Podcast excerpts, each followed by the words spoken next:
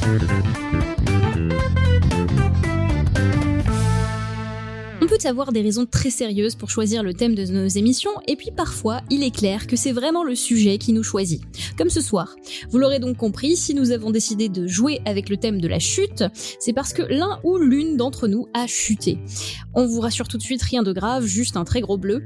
Alors, au diable le risque de nous planter, il n'est pas trop casse-gueule de jouer avec ce thème, la chute n'en sera que meilleure.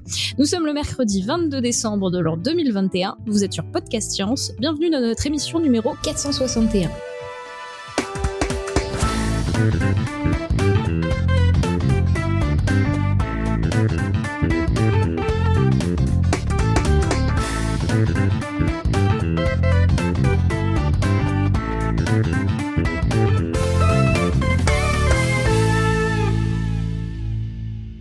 Et c'est bientôt Noël, on est en vacances, on a un peu plus le temps et donc on revient en grand nombre autour de cette table numérique virtuelle. Et ce soir, nous avons avec nous Pascal. Salut tout le monde. Euh, nous avons Cléora. Hello à tous. Nous avons Pierre. Hello. Alexa. Salut tout le monde. Et Johan qui est littéralement sous sa couette. Salut. Donc ce soir, euh, une émission un peu particulière sur le thème de la chute, pour laquelle euh, tout le monde a préparé quelques chroniques, et bah, je propose tout de suite, sans plus vous faire attendre, de commencer par Johan, qui va nous parler de chute et de tartines beurrées. Très bien. Bah, du coup, je voulais euh, remercier déjà Alexa qui a trouvé ce super sujet, la chute, alors qu'on a fait un épisode sur l'histoire de la chute des corps en physique il y a huit mois seulement, en avril 2021. C'était l'épisode Podcast Science Kit 144. Du coup, comme il a fait l'intégralité de l'épisode, Exit, Galilée, Newton, Pomme, Eureka, Einstein, Ascenseur, Lune, etc., il fallait trouver autre chose. Oui, alors je, je, précise quand même que quand j'ai proposé ce thème, t'as dit ah mais c'est génial. Voilà. c'est après que je me suis aperçu qu'en fait on avait fait un épisode qui s'appelait la chute des corps l'année dernière. Mais bon, donc je suis passé à autre chose. Et euh, j'ai bien pensé à la chute dans un trou noir, mais bon en ce moment on n'a pas besoin d'histoires qui finissent mal. Et puis je me suis rappelé que lors de nos vieux épisodes de Noël il y a quelques années, on vous parlait euh, d'Ig Nobel. Alors les Ig Nobel, ça s'écrit IG et plus loin Nobel, c'est un peu pour se moquer des prix Nobel, c'est des anti-prix Nobel, des faux prix Nobel dont le but est de récompenser la physique, la, la science d'une manière générale, qui, selon l'expression consacrée, fait rire, puis fait réfléchir. Donc ce sont parfois des critiques qui se moquent de fausses sciences. Il y a quelques, par exemple, prix euh, Ig Nobel qui ont été remportés sur des recherches homéopathiques. Mais dans la très grande majorité, en fait, il s'agit euh, de relever dans des publications scientifiques euh, relativement sérieuses des traits d'humour ou loufoques. Donc par exemple, en 2021, les prix Ig Nobel, donc vous avez compris le jeu de mots, hein, Ig Nobel, ça fait ignoble en anglais, le prix Ig Nobel de la paix a récompensé une étude étudiant l'hypothèse que la barbe chez les hommes est une évolution pour se protéger contre les points dans la tronche. Un Français a gagné en économie car il a participé à une étude sur la corrélation entre le taux d'obésité des politiciens d'un pays et leur niveau de corruption. Voilà. Donc souvent les récipiendaires viennent, euh, parfois les récipiendaires viennent assister à la remise avec humour et autodérision. Euh, et euh, donc euh, qui avec entre humour, potache et vulgarisation des sciences. Il est d'ailleurs de coutume que des prix soient d'ailleurs remis par des prix Nobel eux-mêmes. Et à ce propos, en 2010, un ancien chercheur lauréat du Ig Nobel est devenu le premier Ig Nobel et Nobel. Donc en effet, en 2001, ce spécialiste de magnétisme avait trouvé le moyen de faire léviter une grenouille dans son papier Of Flying Frogs and Levitrons, ce qui lui a valu le prix Nobel, le Ig Nobel de physique. Euh, en 2001. Et pour ses travaux sur le magnétisme, il a aussi reçu le prix Nobel 2010 de physique, devenant le premier Ig Nobel et Nobel de l'histoire. Pour revenir à la chute, un classique de l'Ig Nobel dont je voulais vous parler ce soir est le récipiendaire en physique 1996 qui s'est intéressé à la question centenaire. La tartine beurrée tombe-t-elle toujours du côté beurré? Ce chercheur britannique de l'université d'Aston publie une étude en 1995 intitulée Tumbling Toast, Murphy's Law and the Fundamental Constants, qu'on peut traduire par la tartine qui tombe, la loi de Murphy et la euh, et les physiques et les constantes physiques fondamentales. Donc la loi de Murphy, c'est cette loi empirique euh, connue de tous, euh, qu'il rappelle dans le premier paragraphe de son papier. Donc je vais vous traduire les traductions sur moi. Euh, donc le, terme de loi de Murphy a son origine dans les études dynamiques euh, conduites euh, à l'US Air Force à la fin des années 40 par le capitaine de l'US Air Force éponyme, donc qui s'appelait Morphy. Euh, et euh, grosso modo, cette loi de Murphy stipule que si quelque chose doit aller mal, cela arrivera. Euh, et qui a d'ailleurs un analogue dans beaucoup de cultures. Je sais qu'en français, on entend parfois euh, associé à la loi de l'emmerdement maximal avec la formule associée E égale MR2. Voilà. Euh, mais donc, pour continuer plus loin que la loi de Murphy, donc il a, il a été, Matthews a fait de la loi de Murphy un sujet d'étude euh, et il, a, il est d'ailleurs l'auteur de, plusieurs études importantes. Pourquoi nos commodes sont-elles toujours pleines de chaussettes dépareillées? Pourquoi les cordes et les ficelles sont-elles si souvent tendance à faire des nœuds? Il ne parlait pas des écouteurs d'iPhone, mais je crois que ça rentrait parfaitement dans cette étude. Euh, lorsque la météo a prévu des averses, faut-il ou non prendre un parapluie? Et devant les queues qui s'allongent aux caisses de supermarché, faut-il ou non changer de fil? Qui sont toutes des études qui font intervenir la loi de Murphy parce que vous êtes bien sûr que si vous changez de fil, la personne qui était juste derrière vous dans l'ancienne file passera avant vous. Euh, c'est un classique. Voilà. Mais donc euh, là, on va rester aujourd'hui sur les tartines beurrées. Et donc, euh, il commence dans l'introduction le phénomène de la tartine qui tombe de la table avec un seul côté beurré. et du coup, une preuve empirique populaire de l'existence de la de Murphy. Mais il y a une croyance très généralisée que c'est le, fait d'un effet physique réel, qui est souvent décrit comme une, asymétrie différente entre le, côté qui est beurré et celui qui n'est pas beurré. Voilà. Donc le concept est simple.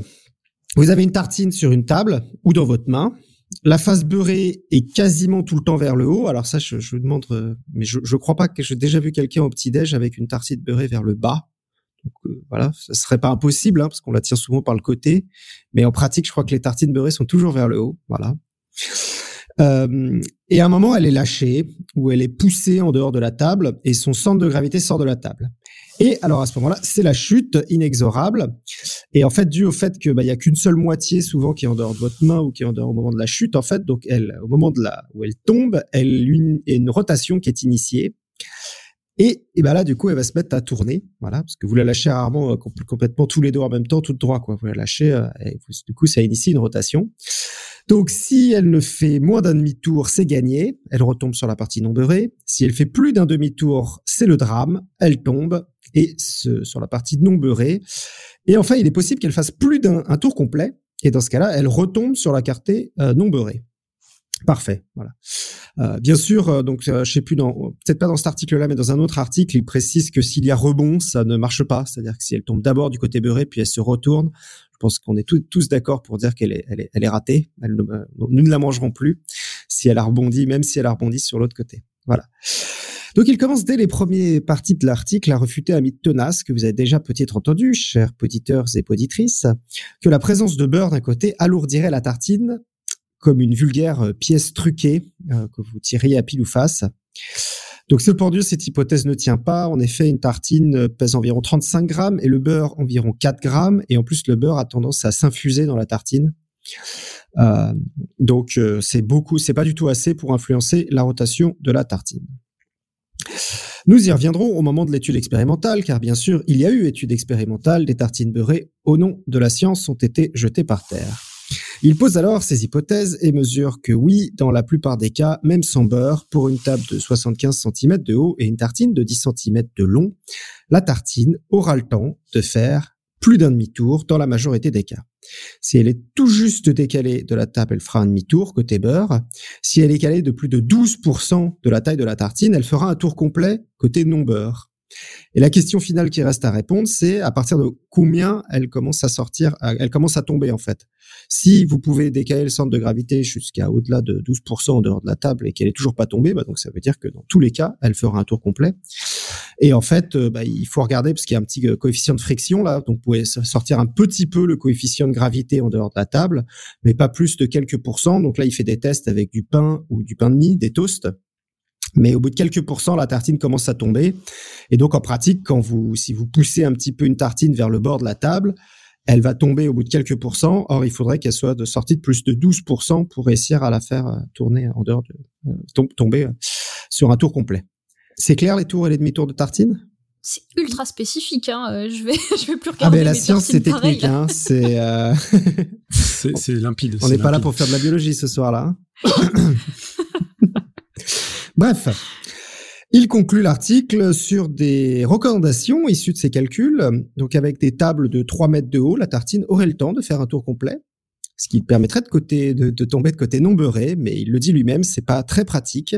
Et il y a aussi la possibilité d'utiliser des tartines de 2,5 cm de long, mais ce qui n'est pas très satisfaisant. c'est peut-être des mini blinis là, ça doit faire à peu près cette taille-là. Voilà. C'est un cracker en fait. C'est un cracker, voilà. Un cracker, normalement, a le temps de faire un tour complet, je pense.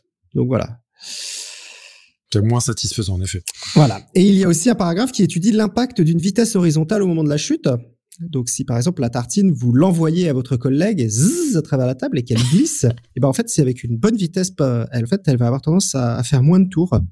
Et donc, il donne un conseil vraiment paradoxal. Si vous voyez une tartine qui s'apprête à tomber, le mieux, c'est de lui donner un petit taquet sur le côté pour la pousser à l'autre bout de la cuisine. Mais là, normalement, elle devrait tomber. Elle ne va pas avoir le temps de faire un demi-tour. Voilà.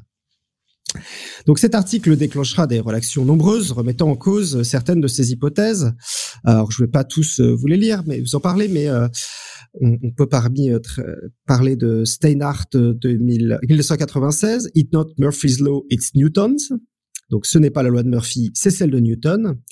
Euh, une réponse euh, de Matthews, euh, La science de la loi de Murphy en 97, et puis un article de Stevenson et Bacon, More on the Failing Toast en 97, donc plus sur la tartine qui tombe. Voilà. Mais en 2001, donc tu le même Matthews qui avait sorti la première étude décide de passer à l'étude statistique, et donc il va faire tomber des tartines pour la science. Donc, il publie une étude à l'aide de plusieurs dizaines de classes de primaire et de collège, environ 1000 élèves, ont réalisé plus de 21 000 chutes de tartines dans différentes conditions. Certaines étaient beurrées, et pour d'autres, on avait seulement tracé un B sur la face supérieure sans beurre. Donc, pour tester l'hypothèse que le beurre, est-ce que le beurre avait quelque chose à voir dedans? Enfin, l'étude précise que c'était pour les élèves de collège seulement, une chute de tartine du tape de 2 mètres, 2,5 mètres de haut fut organisée, enfin plusieurs chutes de tartines. Il faut noter l'implication de certaines équipes, dont au moins 10 équipes d'élèves de primaire réalisèrent au moins 400 chutes de tartines et deux équipes en réalisèrent plus de 1000 chutes de tartines. Et les résultats sont sans appel. Dans le cas d'une tartine beurrée, sur un total de 9821 chutes, il y avait 6100 chute côté beurré, donc un taux de 62%, ce qui est euh, 12% plus haut et de façon significante plus haut que le 50% qu'on aurait peut-être euh, espéré si vraiment ça n'avait aucune importance. Et là où c'est euh, très intéressant, c'est que les résultats sont quasiment identiques sans beurre. Donc ça veut dire juste avec la partie beurrée, la tartine a quand même tendance à faire un demi-tour quand elle tombe de la table. Voilà.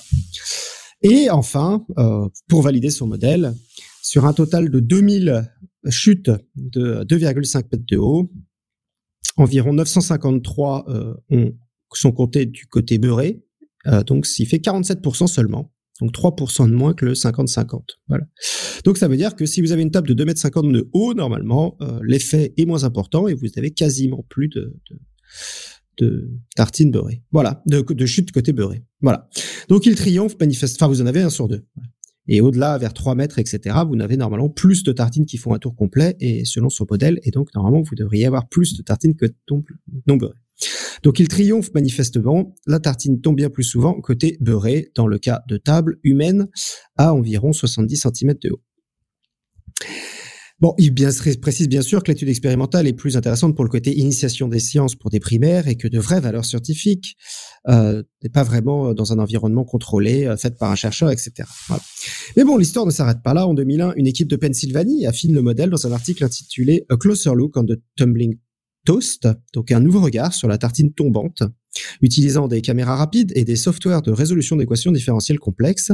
Ils prennent en compte le fait que la tartine peut glisser le long du bord, et dans ce cas, il y a un moment où elle ne fera même pas un tour complet, même si elle est euh, donc un peu plus dans un euh, elle ne fera euh, même pas un tour complet alors qu'elle aurait pu dans le modèle de euh, euh, comment il s'appelle? Matthews. Voilà. Donc, si la tartine glisse. Donc, ils affinent le modèle, trouvent des critères plus fins sur les conditions de chute du mauvais côté. Euh, et en conclusion, d'ailleurs, donc il, il conclut qu'il y a plein de pistes intéressantes sur ce sujet vital, avec il propose un certain nombre de suggestions pour amener cette plus loin cette étude. Euh, donc le fait que est-ce que la tartine pourrait être asymétrique? Et dans ce cas-là ça pourrait voilà euh, donc euh, clairement euh, le déplacement accidental d'un toast euh, ne dit pas que le toast arrive perpendiculairement euh, sur la table de façon symétrique. Si vous avez un toast triangulaire, par exemple, il pourrait arriver d'autres choses. Voilà. Et question 3, what about bagels? Qu'est-ce qui se passe si on a un bagel? Voilà. Euh, Est-ce que les bagels tombent du côté où il y a le, fromage crémeux? Voilà, de cream cheese. Does the universe favor bagels? Et donc ils disent qu'effectivement le bagel euh, est très différent parce qu'il y a un trou au milieu, mais il est parfaitement symétrique. Et quel que soit l'endroit avec lequel il attaque la, table. Et ce qui on pourrait euh, aussi tout simplement redesigner euh, toutes les tables en fait, pour que les tables en fait, est-ce qu'il y aurait un bord de table spécifique qui permettrait que la tartine ne, ne tombe jamais du mauvais côté? Euh, voilà. Et puis ici, par exemple, on pourrait imaginer de changer euh, les, formes des tartines, donc obliger à avoir euh, des tartines en forme de, de, biscuits pour chiens ou des tartines obligatoirement triangulaires pour forcer inexorablement le côté non beurré à tomber vers le bas. Et enfin, donc je ne vous en parle pas, mais la dernière étude, c'est un Italien de Rome qui affine encore un peu le modèle de Bacon. Donc c'est un article de 2012 euh, avec une dizaine de personnages dans maintenant trois pays qui se sont intéressés au problème, on peut considérer qu'il s'agit maintenant d'un domaine à part, à part entière, la tartinologie. Énorme. Excellent. Donc si je résume, les paramètres qui jouent, c'est pas le fait que le beurre euh, se soit plus lourd et que du coup ça tombe plus souvent du côté du beurre, mais ça dépend de la hauteur de la chute et du nombre de tours que la tartine a le temps de faire, c'est ça? C'est ça. Et la forme de Donc, la tartine. en fait, les deux paramètres importants, c'est la hauteur de la table et la forme de la tartine. Et donc, il dit qu'à moins de manger des toutes petites tartines ou d'avoir une table très grande, mais il, il donne la limite à 2,5 mètres. Donc, ça veut dire que en dessous de, au-dessus de 2,5 mètres, vous avez quand même plus de chances de tomber du côté beurré. Mais alors, quand tu parles de triangle, est-ce que c'est un toast classique coupé en deux et du coup ça fait un triangle ou est-ce que c'est un triangle équilatéral euh... Euh, bah Justement, ils en parlent pas, mais ils remarquent que jusqu'à maintenant, on a pris des trucs où, où tu étais quand même pas mal symétrique au moment de l'arrivée. Mais en fait, tu peux avoir du poids qui est plus d'un côté que de l'autre. Et ça augmente avec le fait qu'effectivement, tu peux... Euh, mais ça, c'est un modèle, je pense, qui est pas pris en compte dans le premier parce qu'il fait pas de glissement, alors que le deuxième introduit le glissement au moment de là. Donc, c'est-à-dire que au moment où la tartine commence à basculer, en fait, elle va avoir tendance à glisser le long de la truc. Voilà. Et là, ouais. en fait. Et les crumpets. Et les crumpets, c'est rond, tu vois. C'est quoi les crumpets Ah, je sais pas, ouais. Euh, et les crumpets ouais. ou les ou les euh, comment on appelle ça? Les muffins ouais les muffins anglais là English muffins alors là où ça peut jouer, c'est que t'as peut-être aussi, euh, t'as des trucs qui collent un peu plus, tu vois. Genre, je pense entre du pain grillé qui est bien sec là et du pain qui est genre un peu humide là. Je pense que tu colles un peu plus à la table, donc tu peux aller peut-être un peu plus loin, t'attaches un peu plus à la table avant de tomber. Mais bon, donc là, le résultat de l'étude, c'est que oui, la loi de Murphy est bien vérifiée, ça tombe quand même plus souvent, pas méchamment plus souvent, hein, mais ça tombe plus souvent côté beurré. Euh, et euh, d'ailleurs, il a même été poussé l'étude jusqu'à dire que euh, il n'existe pas de d'humanoïde de plus de 3 mètres de haut pour des raisons philosophiques. Philosophi euh, philo enfin, non, c'est même pas ça. Qu'il n'existe pas d'humanoïde qui pourrait manger à une table euh, de 3 mètres de haut pour des raisons philo comment on dit de philosiologie physiologique voilà physiologique voilà. et que du coup ça veut dire que tous les humanoïdes de l'univers sont condamnés à avoir des tartines qui tombent du côté beurré Très bien. Eh bien, merci pour cette initiation à la tartinologie. Et euh, comme on parle de beurre, donc de gras, donc d'animal, on va passer à la chronique de Topo. Quand on évoque des animaux volants, on s'accorde volontiers à désigner ceux qui sont capables de vols battus. Insectes, oiseaux, chauves-souris et ptérodactyles sont ainsi parmi l'ensemble des animaux les rares élus qui sont véritablement capables de se maintenir dans le milieu aérien à l'aide des battements de leurs ailes. Inutile de préciser pour eux qu'ils font partie de la faune volante. Ça ne viendrait pas à votre esprit de parler d'oiseaux volants, de chauves-souris volantes, de ptérodactyles volants. Eh bien pourtant, certains usurpateurs, comme des poissons, des lézards ou encore des grenouilles, s'octroient le titre d'animal volant alors qu'ils ne font que planer. Pour citer Woody dans le premier film de Toy Story qui constatait une telle imposture par Buzz l'éclair, J'appelle pas ça voler, j'appelle ça tomber avec panache. Voilà, alors qui sont ces contréfacteurs qui ne manquent pas d'air et qui ne font que chuter gracieusement? Je vous propose une petite enquête pour dénicher ces bonimenteurs aéronautiques et ainsi ne plus laisser le doute planer sur leurs véritables compétences. Certains chercheurs qui s'intéressent aux animaux planants ont à cœur de répondre à une question bien particulière. Comment évolue la capacité du vol battu? C'est le cas par exemple du professeur Steven Janowiak de l'université du Kentucky qui n'hésite pas à se rendre sur le terrain dans les canopées de forêts tropicales afin d'étudier la chute de certaines espèces d'arthropodes. Je vous rappelle, les arthropodes, ce sont les araignées, les scorpions, les insectes, etc. Et donc, selon lui, l'étude de la chute de ces arthropodes pourrait nous apporter des informations sur l'acquisition du vol battu au cours de l'évolution. L'idée sous-jacente est que cette capacité n'a pas pu évoluer d'un coup comme ça, du jour au lendemain, et qu'il est envisageable que ces animaux aient d'abord acquis la faculté de planer, avant celle leur permettant une véritable locomotion aérienne. Chez les oiseaux, une myriade de fossiles transitionnels de dinosaures à plumes ont permis de construire des modèles assez convaincants de l'acquisition du vol. Mais le registre fossile est moins parlant pour, pour étudier cette évolution chez les insectes. Pour compenser, certains mènent des études sur des insectes actuels.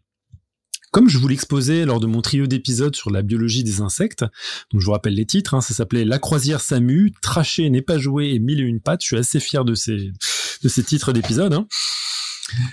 Et donc, comme je vous disais là-dessus, ceux-ci ne sont pas tous dotés d'ailes. En fait, c'est une lignée spécifique, un sous-groupe d'insectes surnommés les ptérygotes, qui ont hérité de deux paires d'ailes de leur ancêtre commun exclusif.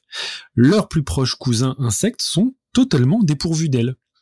Parmi eux, bah, il y en a que vous connaissez probablement bien, ce sont les lépismes que vous pouvez apercevoir tard la nuit déambuler à toute vitesse sur le carrelage de votre cuisine ou de votre salle de bain.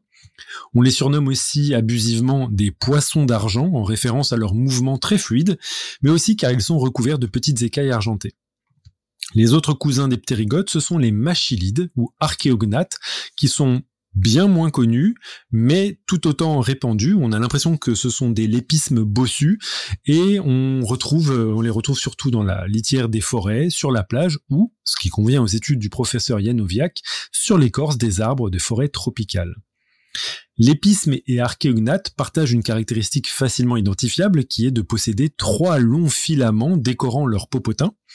Hormis les éphémères, la plupart des insectes volants ne possèdent que deux filaments postérieurs, qu'on appelle les cerques, et ont donc perdu le filament médian au cours de leur évolution. si je vous parle de cet organe, c'est qu'il a particulièrement intéressé Stephen Janowiak dans l'étude des prouesses aéronautiques de ces insectes dépourvus d'ailes. Dans la canopée, il avait en effet remarqué que de nombreux insectes sans ailes n'hésitaient pas à se jeter dans le vide en réponse à une menace.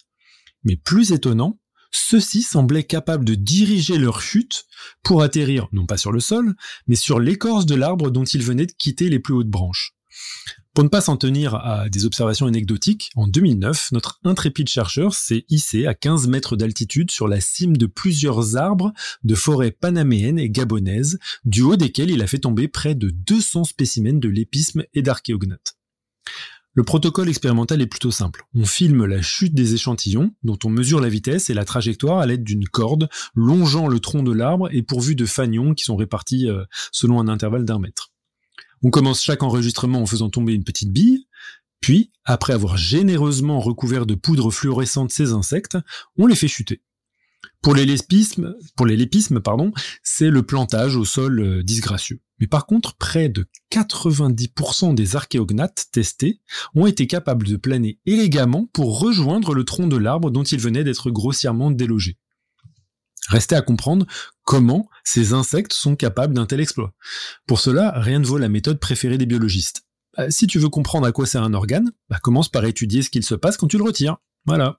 Dans ce contexte, la capacité à planer a été testée sur des archéognates amputés de leurs antennes, d'un de leurs cercles, de leur filament médian, d'un cercle et le filament médian, ou encore d'archéognates dont les trois filaments postérieurs sont raccourcis de moitié.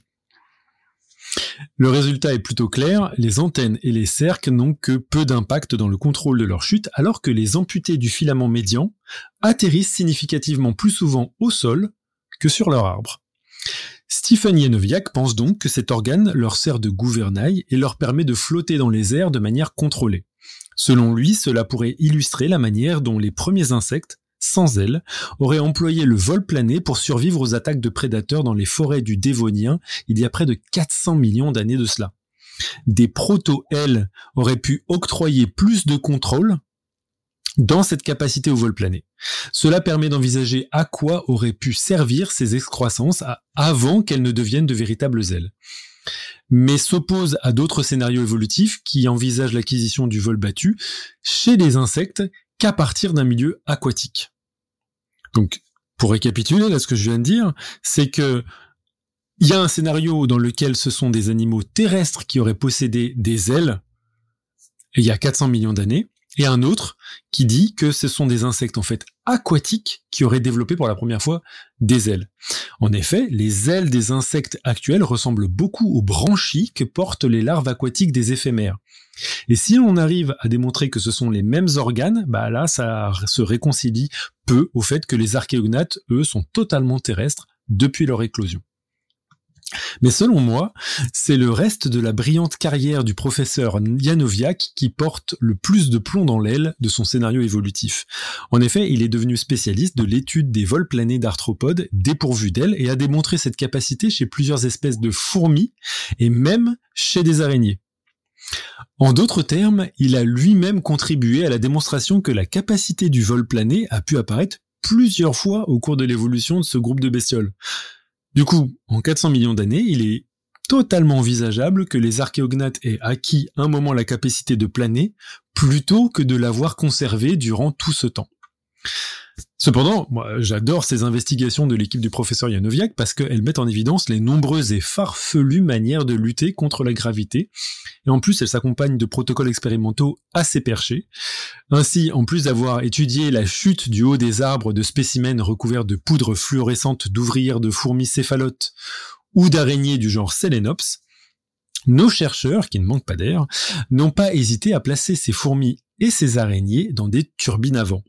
Donc dans ces souffleries, nos bestioles n'ont rien à envier aux aficionados des simulateurs de chute libre qui pullulent partout sur le territoire. Et elles ont révélé leur technique pro de skydiving. Alors que les fourmis emploient surtout leurs pattes arrière pour contrôler leur chute, c'est le corps particulièrement aplati et leur plate avant qui permet aux araignées solénops d'effectuer leurs cabrioles aériennes. Chez les araignées, la capacité de planer est beaucoup plus répandue que ce que les arachnophobes peuvent supporter d'imaginer, grâce à une technique qui leur est spécifique, le ballooning. Alors qu'est-ce que c'est? En réalité, elle est spécifique aux animaux capables de produire de la soie et qui inclut également des acariens et des chenilles. Cette technique de ballooning s'apparente un peu à du kitesurf et consiste à étendre une longue fibre de soie pour filer dans les airs. C'est un phénomène qui est connu des scientifiques depuis de nombreuses années et qui a permis de répondre aux interrogations de bien des marins avant eux, qui pouvaient être surpris de voir atterrir dans leur bateau, à des centaines de kilomètres des côtes, des araignées voltigeuses. Darwin lui-même a consigné en 1832 dans son carnet de bord cet étrange phénomène lors de son périple sur le HMS Beagle au large de l'Argentine. Le ballooning permet donc aux araignées de franchir des distances gigantesques, mais aussi de se retrouver à des altitudes improbables, comme en témoigne le nombre impressionnant de spécimens collectés par des avions munis de pièges entomologiques, une étude de 5 ans entre 1926 et 1931 a ainsi permis de récupérer 1401 araignées parmi les 28 739 spécimens collectés, essentiellement des insectes volants, hein, bien sûr, dont certaines se retrouvaient à plusieurs kilomètres au-dessus du sol avec le, le, le, le record de 5 kilomètres d'altitude pour une araignée qui pratique le ballooning. Mais ce qui est le plus surprenant dans cette affaire, c'est que les araignées semblent capables de flotter dans les airs sans utiliser le vent. Pour percer ce mystère, plusieurs équipes de chercheurs se sont intéressées à, à l'étape du décollage des araignées, où celles-ci ont l'habitude de lever leur abdomen tout en se plaçant sur la pointe de leurs pattes. L'extrémité de leurs pattes est dotée de sortes de petits poils particuliers, les trichoboteries, qui semblent sensibles aux moindres variations de vent, mais aussi au courant électrique. L'électricité statique pourrait expliquer comment les araignées parviennent à décoller lorsqu'il y a très peu de vent. Pour s'en assurer, une équipe anglaise a enfermé des araignées dans des cages de Faraday et constaté leur capacité à s'envoler sans aucun mouvement d'air, simplement en présence d'un courant électrique dans l'atmosphère. Plus fun encore, bah, constater que les araignées en vol tombent brusquement à terre lorsqu'on coupe le courant. On rallume le courant, on baisse le courant et hop, les araignées, elles, euh, descendent, elles remontent, etc. C'est assez rigolo de voir ces petites vidéos. Si les araignées peuvent donc employer l'électricité statique de l'air pour voler, cela n'exclut cependant pas qu'elles bénéficient de la contribution du vent. Elles pourraient donc être d'habiles aéronautes pilotant leur montgolfière de soie au gré des brises et des charges électriques. Je ne vous le cache pas, les prouesses aériennes des invertébrés planeurs ont ma large préférence de par leur ébouriffante diversité. Dans la faune osseuse, par contre, on se contente surtout de réinventer perpétuellement la wingsuit ou le parachute. Et le suspense évolutif se borne à prévoir quel organe portera la toile de peau qui formera la voilure. Ainsi, ce sera la palmure des pattes chez les grenouilles volantes, ou chez les geckos volants d'ailleurs, un bon point pour les lézards volants comme Draco volans, qui est mentionné d'ailleurs dans le livre Nature secrète, et chez qui la voilure ou patagium est portée par des côtes allongées. Situées entre les omoplates et le bassin, ces côtes surdimensionnées n'affectent pas la locomotion du lézard. Une musculature robuste assure le déploiement partiel et la rétractation rapide de sa membrane. Les lézards volants peuvent planer sur plus de 10 mètres et les mâles arborent aussi souvent des motifs colorés sur le patagium ainsi que sur un repli de peau sous la gorge qu'ils emploient lors des euh, parades amoureuses. Donc c'est une wingsuit qui sert aussi d'habit d'apparat. Mais s'il ne fallait retenir qu'un seul vertébré dont les prouesses de vol plané méritent l'attention, ce serait sans hésiter les serpents volants du genre Chrysopelea. De tous les animaux planeurs, c'est quand même ceux sur lesquels on n'aurait pas parié de prime abord, et pour cause, ce sont quand même grosso merdo des tubes sans patagium, côte rétractable, ni bien entendu de pattes palmées. Pas étonnant ainsi que leur performance pour planer ne soit pas parmi les plus impressionnantes du règne animal, hein, avec environ 3 mètres gagnés à l'horizontale pour 8 mètres de chute à la verticale. plutôt que de tomber à pic à 90 degrés, 90 degrés, ils chutent de 65 degrés environ en ondulant frénétiquement leur corps. Mais faut-il le rappeler, ce sont des serpents. Et éviter de tomber comme un vulgaire tuyau semble déjà en soi un exploit. Pour mieux le comprendre d'ailleurs, des chercheurs américains du Virginia Tech ont mis les moyens dignes d'un film Marvel parce qu'ils ont eu recours au motion capture en peignant des motifs blancs sur un serpent de l'espèce Chrysopelea paradisi avant de le laisser planer dans un hangar bardé de caméras. Cela a permis à l'équipe de reconstituer un modèle tridimensionnel du serpent, permettant par la suite de réaliser des simulations sur ordinateur. Leur résultat suggère ainsi que s'il n'ondulait pas, le serpent chuterait sans aucun contrôle et que ces ondulations offrent donc une sorte de stabilisation qui est essentielle durant leur vol plané. De quoi, selon ces chercheurs, inspirer de nouveaux types de robots planeurs qui sont euh, assez euh, horribles à imaginer euh, dans le futur. Tous les exemples précédents parlent de vol plané depuis une certaine hauteur. Mais est-il possible que des animaux puissent accomplir une telle performance sans démarrer en altitude? En d'autres termes, faut-il nécessairement chuter pour planer? Eh bien, deux animaux marins nous apportent une réponse positive, à commencer bien entendu par les célèbres poissons volants. Mais cet exemple me semble un peu trop convenu et je le troque volontiers pour celui des calmars volants. En effet, des espèces de calmars comme Omastrephes bartrami ou Todarodes pacificus ont été épisodiquement photographiés en train de réaliser de fantastiques bonds à la surface de l'eau. Mais il a fallu attendre une récente étude japonaise parue dans la revue Marine Biology pour connaître en détail les modalités de la locomotion si particulières de ces mollusques, comme on peut le lire d'ailleurs sur le blog Mostly Open Ocean, euh, l'équipe de Yun Yamamoto s'est mise à la poursuite des calmars et a trouvé un banc de 100 spécimens à 600 km de leur côte. Les chercheurs ont estimé que les céphalopodes, qui mesurent environ 20 cm de long, volaient dans les airs à une vitesse de 11,2 mètres par seconde pour réaliser des bonds pouvant atteindre, atteindre les 30 mètres. C'est plus rapide qu'Usain Bolt. Pendant leur vol de près de 10 secondes, les calmars étendent leurs bras et leurs ailerons pour se diriger. Le plus surprenant, c'est que ces animaux réalisent cette prouesse non pas en bondissant hors de l'eau, mais en se propulsant à l'aide d'un jet d'eau à haute pression expulsé au niveau de leur siphon.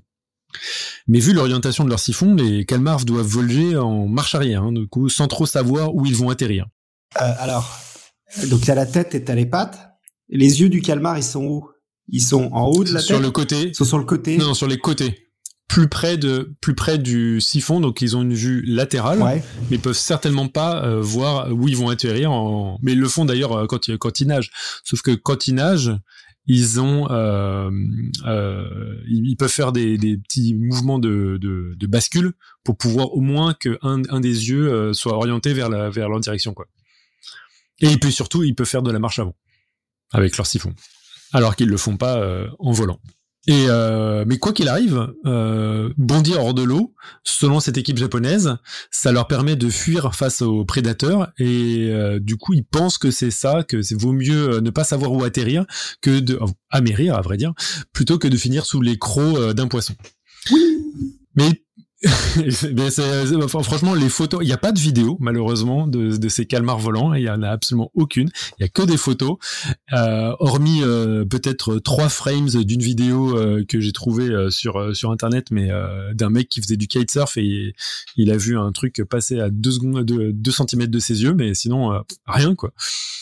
Euh, Il y a une autre hypothèse euh, pour expliquer ce phénomène, c'est qu'il pourrait tout simplement s'agir d'une méthode d'économie d'énergie lors des migrations. C'est à vérifier, mais encore une fois, ces, événements sont très très rares à documenter.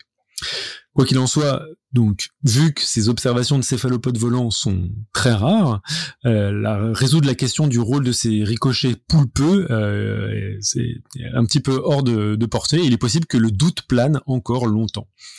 Et c'est sur ce mystère aquatico-aérien que je clôt cette chronique, car je le confesse, je me suis totalement dégonflé pour lui trouver une chute appropriée. Je pense que mon préféré, c'est le serpent quand même. C'est vrai que c'est vraiment n'importe quoi. Quand tu vois le, le, le serpent euh, se, se, se balancer des arbres, ça n'a aucun sens. Se jeter, ouais. Et c'est un peu flippant quand même, parce que t'as, donc on a des serpents volants, des araignées volantes, des, tous tous les Ah ouais. animaux les, horribles. fourmis, les fourmis électrostatiques, c'est quand même bien barré aussi, hein, je trouve. Non, ça c'est les araignées électrostatiques. Oui, pardon, les araignées électrostatiques. Ouais, et ce qui explique d'ailleurs un phénomène qui a été observé dans pas mal de pays, des pluies d'araignées. Et, et- et ils, ils sont plutôt nocturnes, Topo, ou pas, tous ces animaux? Euh, non, pas pour, la- pas pour les araignées, par exemple. Elles, elles se, elles se- elles s'en foutent euh, royalement. Pareil pour les céphalotes. euh, de toute façon, comme c'est la c'est sous la canopée, euh, c'est un peu pénombre tout le temps, quoi. Non, non, non. Il n'y a pas de ce genre de règles. Donc oui, pour les auditeurs qui euh, écoutent en différé, vous pourrez retrouver toutes les images dégueu et tout intrigantes de Pierre dans les notes d'émission et sur son blog euh, Strange Stuff and Funky Things.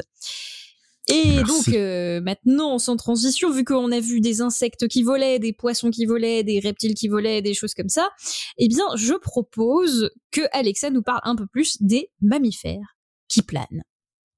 Tout à fait. Alors, euh, contrairement à ce qu'a dit Topo, qui dit qu'en fait c'est moins intéressant chez les vertébrés, je ne suis pas d'accord. Euh, quand on va le voir chez les vertébrés, on a aussi des innovations qui sont euh, qui sont assez intéressantes et c'est un peu plus complexe que juste une membrane. Voilà. Donc oui, donc euh, c'est quand même des innovations assez sympas chez les mammifères. Mais avant de parler euh, des animaux, euh, même si nous sommes des animaux, euh, je vais revenir à euh, aux hommes qui planent parce que les hommes peuvent planer aussi. Et comme vous le savez, j'aime les sports extrêmes. D'ailleurs, Topo en a un petit peu parlé dans la chronique d'avant, le wing shoot. Et euh, l'un d'eux que j'aime en particulier, même si je le pratique pas à mon grand regret, c'est le wing shoot. Donc c'est ce sport qui, euh, en fait, c'est une sous-discipline du base jump et de la chute libre qui consiste à sauter d'une falaise avec une combinaison qui a des membranes en fait entre les jambes et les bras et les bras et les jambes. Et comme on va le voir, ce qui est le cas aussi chez euh, pas mal de mammifères. Alors ce euh, sport, en fait, il permet à l'homme, alors souvent les gens qui font du wing shoot disent qu'ils volent, mais en fait c'est plutôt une chute, donc de chuter en volant ou plutôt de chuter en planant. Et avoir ces membranes euh, qui sont là permet de freiner la chute et de l'orienter, comme on va le voir, ce qui permet à ces sportifs de coller en fait au plus près du relief. Donc en général, quand on parle de wing shoot, on parle pas forcément de sauter d'un avion, mais de sauter d'une falaise et de coller vraiment au rocher, de tourner, de planer, de changer de direction, un peu comme un oiseau. Et euh, j'ai envie de vous passer euh, tout de suite un extrait de Géraldine Fasnard, qui est une euh, wing une des meilleures du monde, et qui explique d'ailleurs qu'elle s'est inspirée des oiseaux de montagne, des chocards à bec jaune notamment, pour planer. En c'est des oiseaux qui jouent énormément avec les, les courants. Donc on va l'écouter rapidement. En regardant les oiseaux, je voyais qu'ils piquaient du nez quand ils mettaient les ailes le long du corps comme ça, puis ça les faisait avancer. Et j'ai essayé et ça a marché. Et c'est comme ça que j'ai appris à longer le relief. C'est beaucoup, beaucoup de petites techniques, mais beaucoup d'observations et du coup, ben, pas mal de temps. Alors donc elle explique bien là euh, finalement qu'elle s'est inspirée des oiseaux et elle et d'autres wing shooters expliquent aussi que comme pour un animal volant, voler en wing shoot ça va nécessiter tout le corps et ça ça va être important pour la suite quand on va parler des, des, des animaux. Euh, pour réaliser ce multine volé, on a l'impression que les animaux se jettent et planent mais en fait ils utilisent tout leur corps. Alors on va écouter l'extrait numéro 2 où elle explique ça très bien. Comme les oiseaux, en fait, euh, quand on veut engager un virage ben, ou monter ou descendre, c'est toujours la tête qui va lancer le mouvement. C'est vrai que moi, j'aime bien sentir l'air avec mes mains et je bouge tout le temps avec mes mains. C'est pas forcément le cas chez tout le monde. Moi, c'est ma façon de voler. Je vole de la tête aux pieds. Mes yeux, c'est mon altimètre. Mes oreilles, c'est ce qui me permet justement de sentir le vent et de me dire si je suis dans le bon angle de vol. Si tout d'un coup, euh, je sens que le vent il passe trop lentement dans mes oreilles, je me dis, oula, je veux pas assez vite, il faut que je rajoute de la vitesse. Donc je vais remettre mes bras en arrière, je vais piquer un peu plus du nez reprendre de la vitesse. C'est le corps en entier qui est important. Voilà, donc euh, elle l'explique bien, et comme on va le voir, euh, les mammifères font finalement aussi la même chose, ce qui n'est pas vraiment étonnant. Alors on a entendu dans ces interviews en fait les wing shooters pas mal faire référence aux oiseaux et c'est vrai que s'inspirer des oiseaux paraît une bonne idée parce qu'on pense à eux quand on pense au vol et pourtant en fait le vol en wing shoot se rappelle beaucoup plus se rapproche beaucoup plus d'un autre type de vol. Est-ce que vous avez une idée des mammifères qui font ça? Les genres d'écureuils là-dedans les écureuils volants. Les, écureuils volants, effectivement, les écureuils volants, mais il y en a d'autres. Les. Parmi les mammifères. Sangliers volants. non. Les licornes. Les licornes. Est-ce que la licorne est un mammifère? Euh, Bah oui, attends, oh. Ah bah il y a des gens qui disaient que certaines licornes pondaient des œufs. Moi, c'est dans la mythologie. Mais il y a des euh, mammifères qui pondent des œufs, alors euh, excuse-moi. Ouais, c'est vrai, ça peut être un nom Est-ce que les chauves-souris ça compte ou pas? Alors bonne question. Non, les chauves-souris ça ne compte pas parce que les chauves-souris en fait elles elles ont un vol qu'on appelle actif. Donc en fait, elles ne chutent pas. Enfin, certaines chutent pour se pour se lancer parce qu'elles sont pas nécessairement toutes très bonnes à décoller, mais en fait, elles ont un vol actif. Donc elles le maintiennent. Elles sont capables de, comme les oiseaux, de remonter. Alors que les mammifères euh, planants, en fait, ils sont pas capables de de maintenir un vol actif. Donc l'homme est un mammifère planant. Donc l'homme est un mammifère planant quand il a sa wing shoot. alors oui, alors euh, pour euh, continuer, donc effectivement vous avez parlé des écureuils volants et c'est les plus euh, emblématiques, mais comme on va le voir, il y en a d'autres. et comme je viens de le dire, en fait, on parle vraiment pour partir sur la question de d'Eléa de, de mammifères qui planent, donc qui ont vraiment un vol passif. Et euh, en fait, on n'a pas que des écureuils volants, on a 64 espèces de mammifères qui pratiquent euh, ce, ce, ce, vol planant, répartis dans six familles qui sont non apparentées. Euh, donc un peu comme euh, ce qu'expliquait Topo d'ailleurs, et on le verra plus tard dans la fin de cette chronique, c'est non apparenté. Évidemment, vous avez convergence en tête, euh, mais c'est des familles non apparentées. Donc vraiment, on a eu cette évolution différemment chez les mammifères dans différents groupes. Et euh, ces animaux planent comme des wing shooters. Enfin, c'est plutôt ils ont été copiés euh, comme les wing shooters, mais de la même façon, ils ont en fait des membranes à différents endroits du corps. Alors généralement, c'est entre les bras et les jambes, ce qu'on appelle plagiopatagium, mais on peut en avoir aussi entre les jambes, on peut en avoir entre les doigts et on peut en avoir aussi entre les bras et euh, le cou. Et ça leur permet de faire des chutes contrôlées dans le vide, euh, exactement comme les wing shooters expliquaient, tout en contrôlant leur corps, en bougeant leur corps. Ils peuvent sauter et euh, ils peuvent contrôler leur chute comme ça. Alors généralement pour aller euh, d'une branche à une autre puisqu'en général, on a des animaux euh, arboricoles. Et au contraire des oiseaux et des chauves-souris, pour répondre à la question d'Eléa, qui pratique le vol qui est dit actif, avec vraiment des ailes et cette, euh, ce, voilà, cette, ces ailes qui sont moteurs et qui permettent de remonter, ces animaux ont un vol passif, donc de chute libre plus ou moins contrôlée. et donc, donc donc voilà. Et comme l'a rappelé les wing shooters, elles planent, mais ça nécessite tout un engagement de la tête, des membres, du buste, etc., etc. Et on va voir que comme une fois de plus, l'évolution n'a pas lésiné sur les adaptations incroyables pour permettre à tes animaux de faire ça correctement et de planer sur des distances qui peuvent parfois aller jusqu'à des centaines de mètres. Alors bah, suivez-nous pour explorer ces différentes espèces et groupes de mammifères volants. Alors ici, on va parler des mammifères euh, planants au sens strict et non pas de certaines espèces sauteuses. On a certains primates qui présentent certaines adaptations pour sauter d'une branche à une autre, mais euh, on ne les considère pas comme planants au sens strict parce qu'ils n'ont pas cette euh, cette phase où ils planent vraiment dans l'air. Donc je vais pas en parler aujourd'hui parce que cette chronique va déjà être assez longue avec ces 64 espèces. Bon, rassurez-vous, je vais pas parler de toutes quand même, mais voilà, on va pas parler d'eux. On va vraiment parler des mammifères qu'on dit gliding mammals en anglais qui planent vraiment dans l'air. Alors 64 espèces, ça fait quand même du monde sur les 6495 espèces de mammifères, surtout si on retire les chauves-souris euh, euh, dont on a 1439 espèces. Et euh, on va d'abord commencer par ceux que vous avez mentionnés en fait, qui sont les écureuils volants, qui représentent quand même 48 espèces sur les 64. Donc c'est pas un hasard si quand on parle de mammifères planants, on pense aux écureuils volants, c'est quand même le plus gros, le plus grand nombre d'espèces. Alors les mammifères les plus connus, donc qui sont les écureuils volants, euh, ces 48 espèces sont réparties en 15 genres.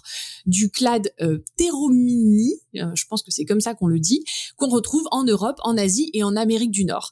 Et pour voler, il possède un patagium, donc euh, un ensemble de membranes qui va, le plagiopatagium qui va des poignets aux chevilles. Et ce qui est absolument fou chez ces euh, écureuils volants, c'est qu'ils peuvent orienter leur vol grâce à des adaptations particulières. Au niveau des poignets, en fait, ils ont un petit cartilage qui peut euh, se lever euh, un peu comme ce qu'on appelle sur un avion un saumon d'aile. Alors c'est un peu moche en français que je connaissais. Moi je connaissais l'appellation en anglais qui est un wingtip. Donc c'est vraiment le bout de l'aile qui peut se relever. Si vous voulez penser à un avion, vous savez si vous volez souvent sur différents euh, types d'avions, vous savez que les Airbus par exemple certains Airbus ont des petits winglets. Euh, c'est le bout de l'aile qui, est relevé là, ça, ça modifie les turbulences en vol. On a d'autres avions, les Boeing 787 par exemple, les Dreamliner, ils en ont pas. Et euh, tout ça, pouvoir relever ou pas, avoir un wingtip, ça modifie vachement l'aérodynamie, euh, etc. Chez les avions. Alors attends, quand t'as dit ce modèle, c'est vraiment le nom du poisson et elle, quoi. Exactement. Ouais, Exactement. Moi, je connaissais en anglais euh, parce que quand je m'étais intéressée à ça, j'avais fait en anglais et mais apparemment la traduction. Wing salmon. Ça ça n'a aucun sens. Vraiment, c'est des, des, Québécois qui ont inventé ça, c'est pas possible. ça, ou des vieux termes d'aviation d'il y a longtemps. Mais en tout cas, la voir ou pas, ça permet vraiment de changer bah, la turbulence au bout des ailes et les traînées et tout ça.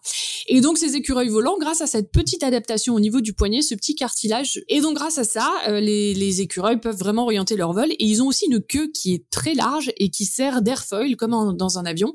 Elle permet de modifier le profil euh, aérodynamique des phases du vol. Au, au moment du vol, elle permet vraiment de stabiliser, comme la section de l'aile d'un avion en fait.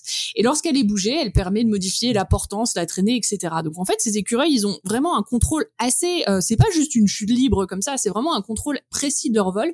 Et notamment au moment de l'atterrissage, euh, quand ils arrivent sur une autre branche, ben il faut bien freiner. Et là, la queue. Euh, permet de freiner énormément euh, au moment de l'atterrissage et comme Topo l'a dit, euh, des expériences ont été faites comme sur d'autres insectes où en fait on peint des écureuils volants avec des petits morceaux euh, de peinture blanche et on peut les suivre facilement et toute l'aérodynamie du vol a été étudiée. Et euh, ils ont aussi d'autres adaptations. Euh, donc les wing shooters parlent de, de, à quel point le corps est engagé quand on vole. On retrouve ça aussi chez les écureuils volants. Si on le compare euh, au groupe frère des écureuils euh, arboricoles, donc des écureuils, l'écureuil de base que vous connaissez tous, hein, qui, qui, est dans l'arbre et qui lui ne, ne plane pas, ben, ils possèdent une élongation de leurs membres et des vertèbres lombaires. Ils ont une réduction des os des mains, des pieds et des vertèbres distales. Ce qui fait que ils sont très bien adaptés au vol, mais ils sont beaucoup moins, euh, ils sont de moins bons quadrupèdes euh, comparés à ces écureuils-là.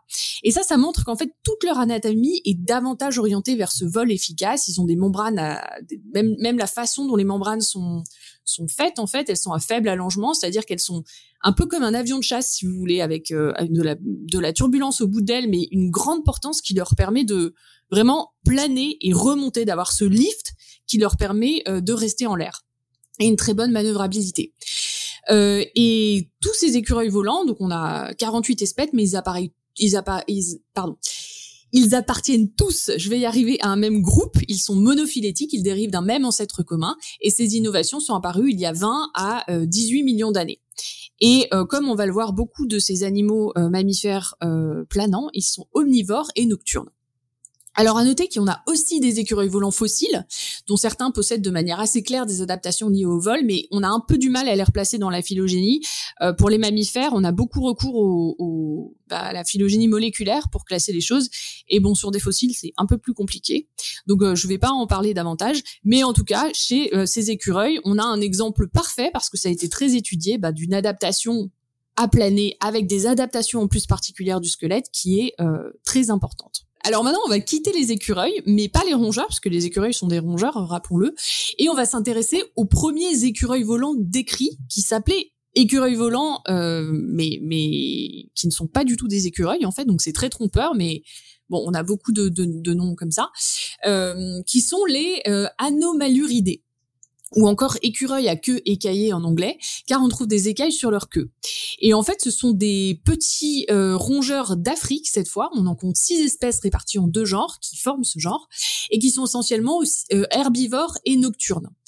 Et eux, ils planent grâce à leur patagium. Donc, ils ont également un patagium, donc une- membrane, euh, un ensemble de membranes, mais qui est extrêmement développé, puisque eux, ils en ont un entre les bras et les jambes, mais aussi entre les deux jambes, donc euh, près de la queue, et aussi euh, entre les bras et euh, le cou.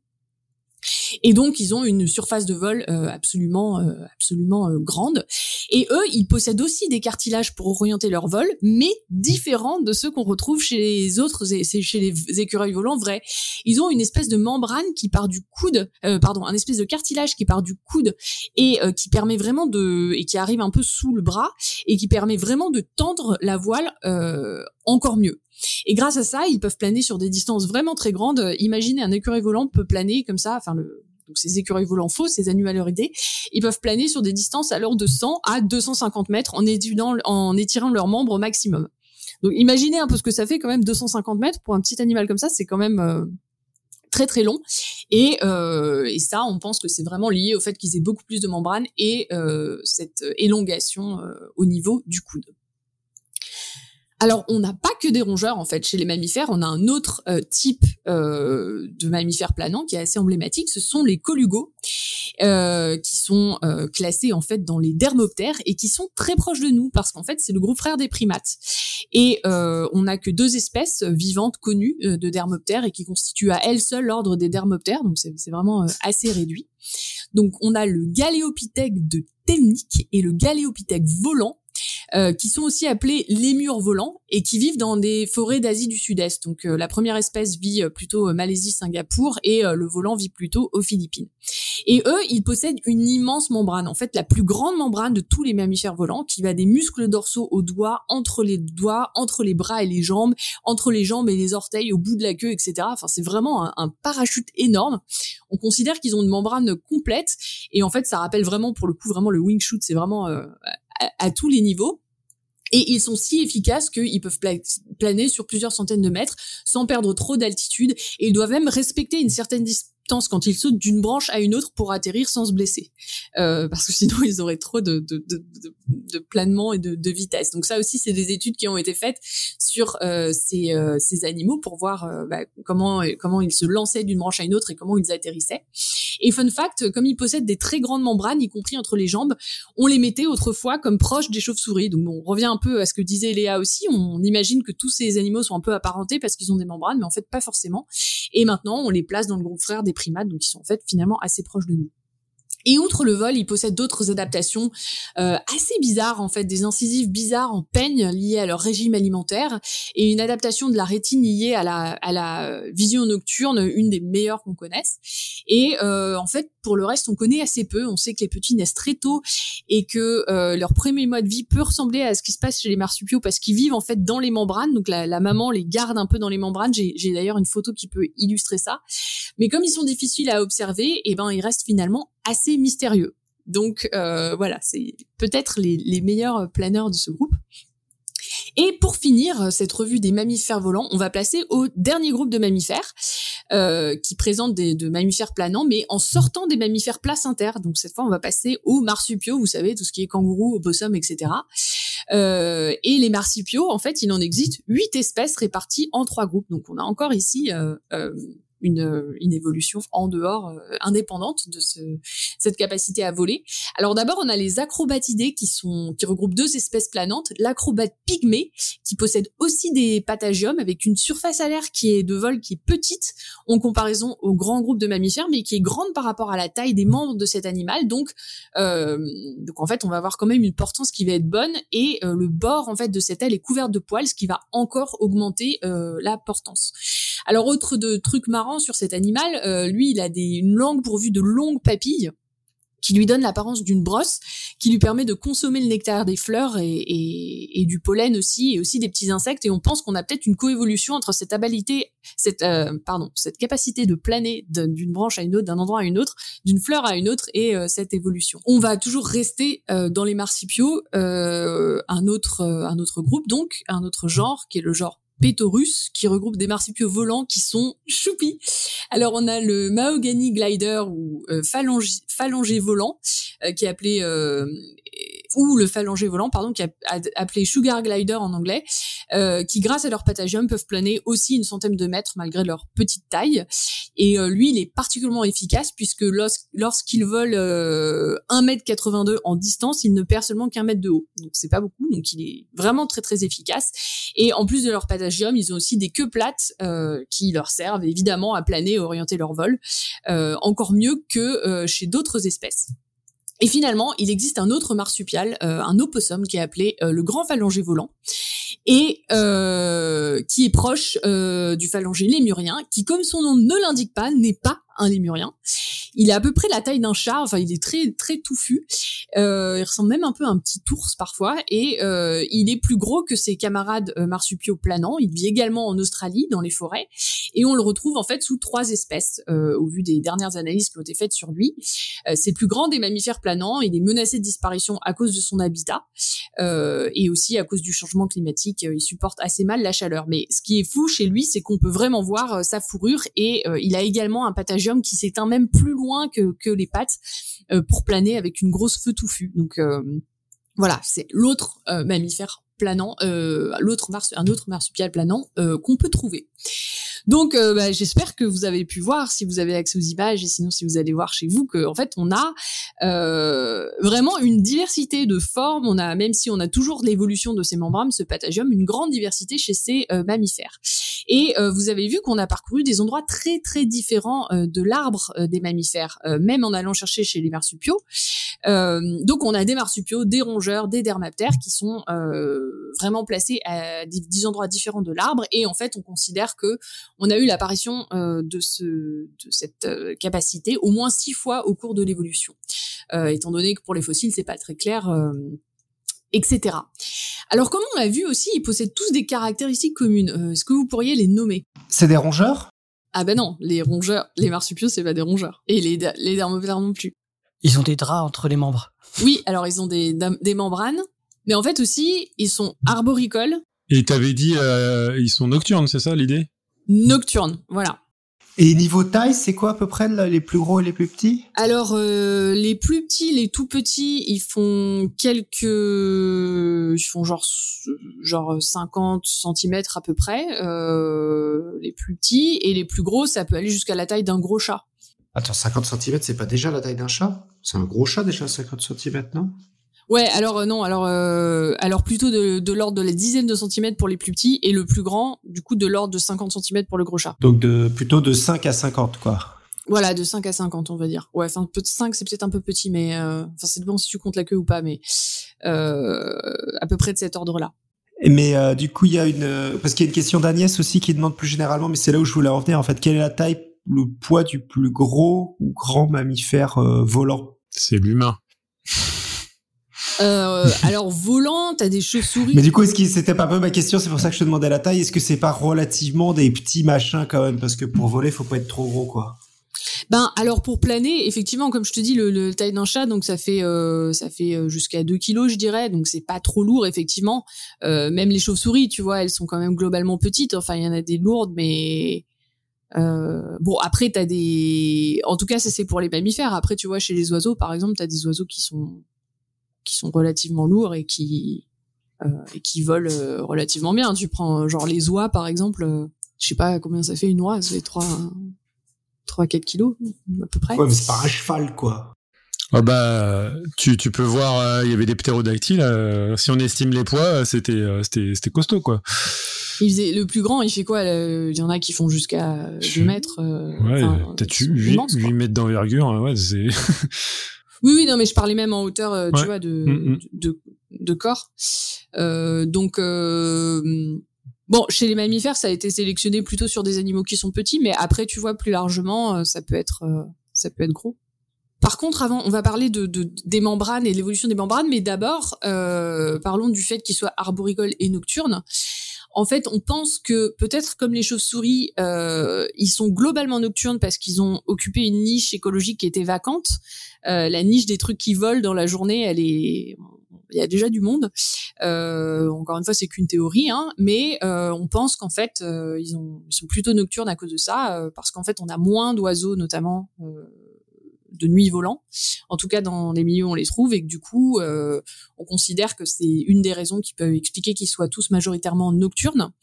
Ils sont aussi le plus souvent arboricoles, et ça, on pense aussi que c'est pas si étonnant parce que planer, ça permet pas vraiment de rester longtemps en l'air. Ça permet vraiment d'aller d'un endroit à un autre. Et donc, euh, on pense que ces animaux ont sans doute évolué à partir d'ancêtres arboricoles, ce qui est quand même euh, le cas. hein. En général, les animaux qui sont proches sont euh, arboricoles. Et euh, ils ont évolué vers un mode planant, alors soit pour échapper aux prédateurs, soit pour avoir un meilleur ratio énergétique pour trouver de la nourriture, juste parce que en fait, euh, c'est- moins, euh, ça prend moins d'énergie de, de voler. Euh, ou alors ça permet aussi de renforcer la nourriture qu'on peut trouver, étant donné que pour les animaux herbivores, par exemple, la plupart sont soit herbivores, soit omnivores à dominance herbivore, et ben ils peuvent aller plus facilement d'un nouvel arbre à un autre pour trouver des nouvelles feuilles, plantes, euh, etc. Donc on pense que c'est cet ensemble de pressions évolutives ou ces avantages qui ont permis ces évolutions euh, indépendantes. Et donc, on parle bien sûr ici de convergence évolutive, un sujet dont Topo a beaucoup parlé, puisqu'on a euh, ces animaux ont acquis finalement ces adaptations indépendamment, sans descendre d'un même ancêtre commun. Et euh, la question en fait que se posent les biologistes évidemment est la question de l'origine de ces membranes, qui est je pense la plus grosse question qu'on se pose, puisque indépendamment on a évolué dans ces différents groupes les membranes. Et euh, même si euh, on a ces acquisitions indépendantes de ces membranes, on peut se demander si l'évolution a utilisé la même recette, à savoir les mêmes gènes, les mêmes, la même régulation des gènes, les mêmes mécanismes développementaux pour fabriquer ces animaux qui se ressemblent beaucoup. Alors des études en fait ont cherché euh, à étudier ça en, euh, par exemple, comparant les squelettes de ces animaux. C'est une étude qui est sortie en 2020. Euh, et ils ont conclu que ces convergences, en fait, n'étaient que partielles. Parce que si vous vous souvenez de ce que j'ai vu, dit, certains ont des, les écureuils volants ont ces adaptations au niveau du poignet, d'autres ont des adaptations au niveau du coude. Le, le bordel est différent. Euh, on a aussi, euh, voilà, des, des formes d'ailes qui sont très différentes. Donc, on pense que si on, ces animaux ont, ont acquis ces membranes indépendamment, visiblement, les mécanismes, enfin certains en tout cas, ces adaptations sont pas euh, parfaites. Et en tout cas, morphologiquement, on a une convergence imparfaite. On a aussi d'autres études qui essayent maintenant de comparer les mécanismes moléculaires de développement des membranes, en comparant aussi avec les chauves-souris d'ailleurs, pour voir si le patagium des chauves-souris se développe comme le patagium de ces espèces.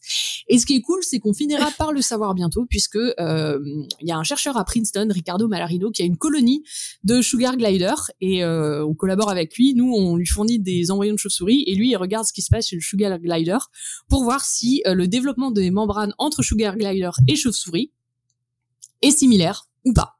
Donc on reste à l'écoute pour savoir, espérant en savoir plus dans quelques années. Un truc cool quand même, c'est qu'on a potentiellement un jeune candidat. Donc l'image est assez dégueulasse, je l'avais croppée, mais je crois que en fait elle n'est pas croppée dans la chatroom. On a certains gènes, dont notamment euh, RIPK4, qui euh, chez l'homme, quand il est muté et dysfonctionnel, donne des membranes. Euh, notamment euh, dans l'image de la chatroom, on voit une membrane entre les jambes. Euh, chez ces, bon évidemment c'est pas viable comme euh, comme euh, comme mutation. Euh, et donc, euh, bah donc ça pourrait laisser penser que euh, on a les finalement dans l'évolution quelque chose qui, quand il est muté, permet de euh, créer des membranes finalement assez facilement. Et pour finir, je voudrais refermer sur quelques mots de Géraldine Fasnard encore sur le wing chut et l'habilité à voler. Dans notre sport, on est victime de gens qui veulent aller trop vite, qui brûlent les étapes et qui ont des accidents très rapidement. Il y a des gens qui pratiquent pour faire des images impressionnantes, puis pour les balancer sur Internet. Nous, on pratique juste pour être dans la nature et puis euh, se faire plaisir, voilà. Moi, j'ai peur rien que de voir sauter les gens. J'irai jamais au bord de cette falaise, j'ai peur. J'aurais peur de sauter, de faire confiance à un foutu morceau d'étoffe. L'accident peut arriver très très vite. On n'a pas de joker dans, dans ce sport. On m'a toujours dit qu'un être humain, ça vole pas, quoi. Et nous, on vole. Voilà. Alors, euh, c'était juste pour rappeler, puisqu'on en a parlé au début d'émission, que bon, le wing shoot, c'est magnifique et effectivement, ça nous permet de voler, comme euh, comme c'est tous ces ces mammifères de planer, euh, voilà, de faire du vol non actif, comme tous ces mammifères. Mais ça reste quand même un sport qui est bien sûr extrêmement dangereux et euh, les meilleurs euh, les meilleurs euh, wing shooters de ce sport hein, le, le rappellent bien donc je pense que c'était nécessaire quand même de le rappeler. On peut voler avec ces combinaisons mais il faut énormément de pratique. Et la conséquence c'est que c'est un des sports extrêmes les plus dangereux au monde et qui ne se pratique évidemment qu'après avoir bien maîtrisé à la fois la chute libre et le base jump. Et je voulais quand même rendre hommage à un de mes amis Jérôme qui était guide de montagne et qui pratiquait aussi le wing shoot dans la vallée de Chamonix et dans beaucoup de montagnes, et qui lui euh, a eu un accident bon, qui a été malheureusement fatal suite à un défaut euh, de matériel. Et donc, euh, bah voilà, contrairement aux mammifères, évidemment, nous, on dépend quand même d'un parachute, même si on est des mammifères aussi pour atterrir, et parfois, ben, on a des problèmes. Alors voilà, je voulais rendre hommage à Jérôme, prendre qui voilà est parti, en espérant qu'il profite toujours là où il est maintenant.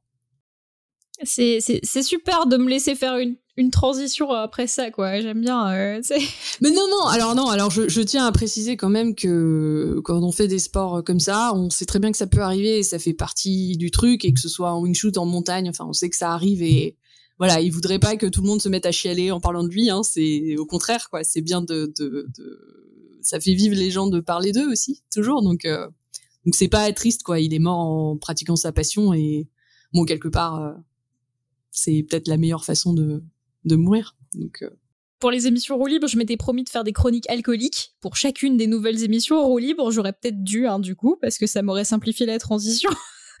Mais là, pour, euh, pour la chute, ça aurait pu m'inspirer à peu près n'importe quel alcool. Et hum, c'est comme pour tout, hein, quand il y a trop de choix, on ne sait pas quoi choisir. Choisir, c'est renoncer. Bref, c'est compliqué.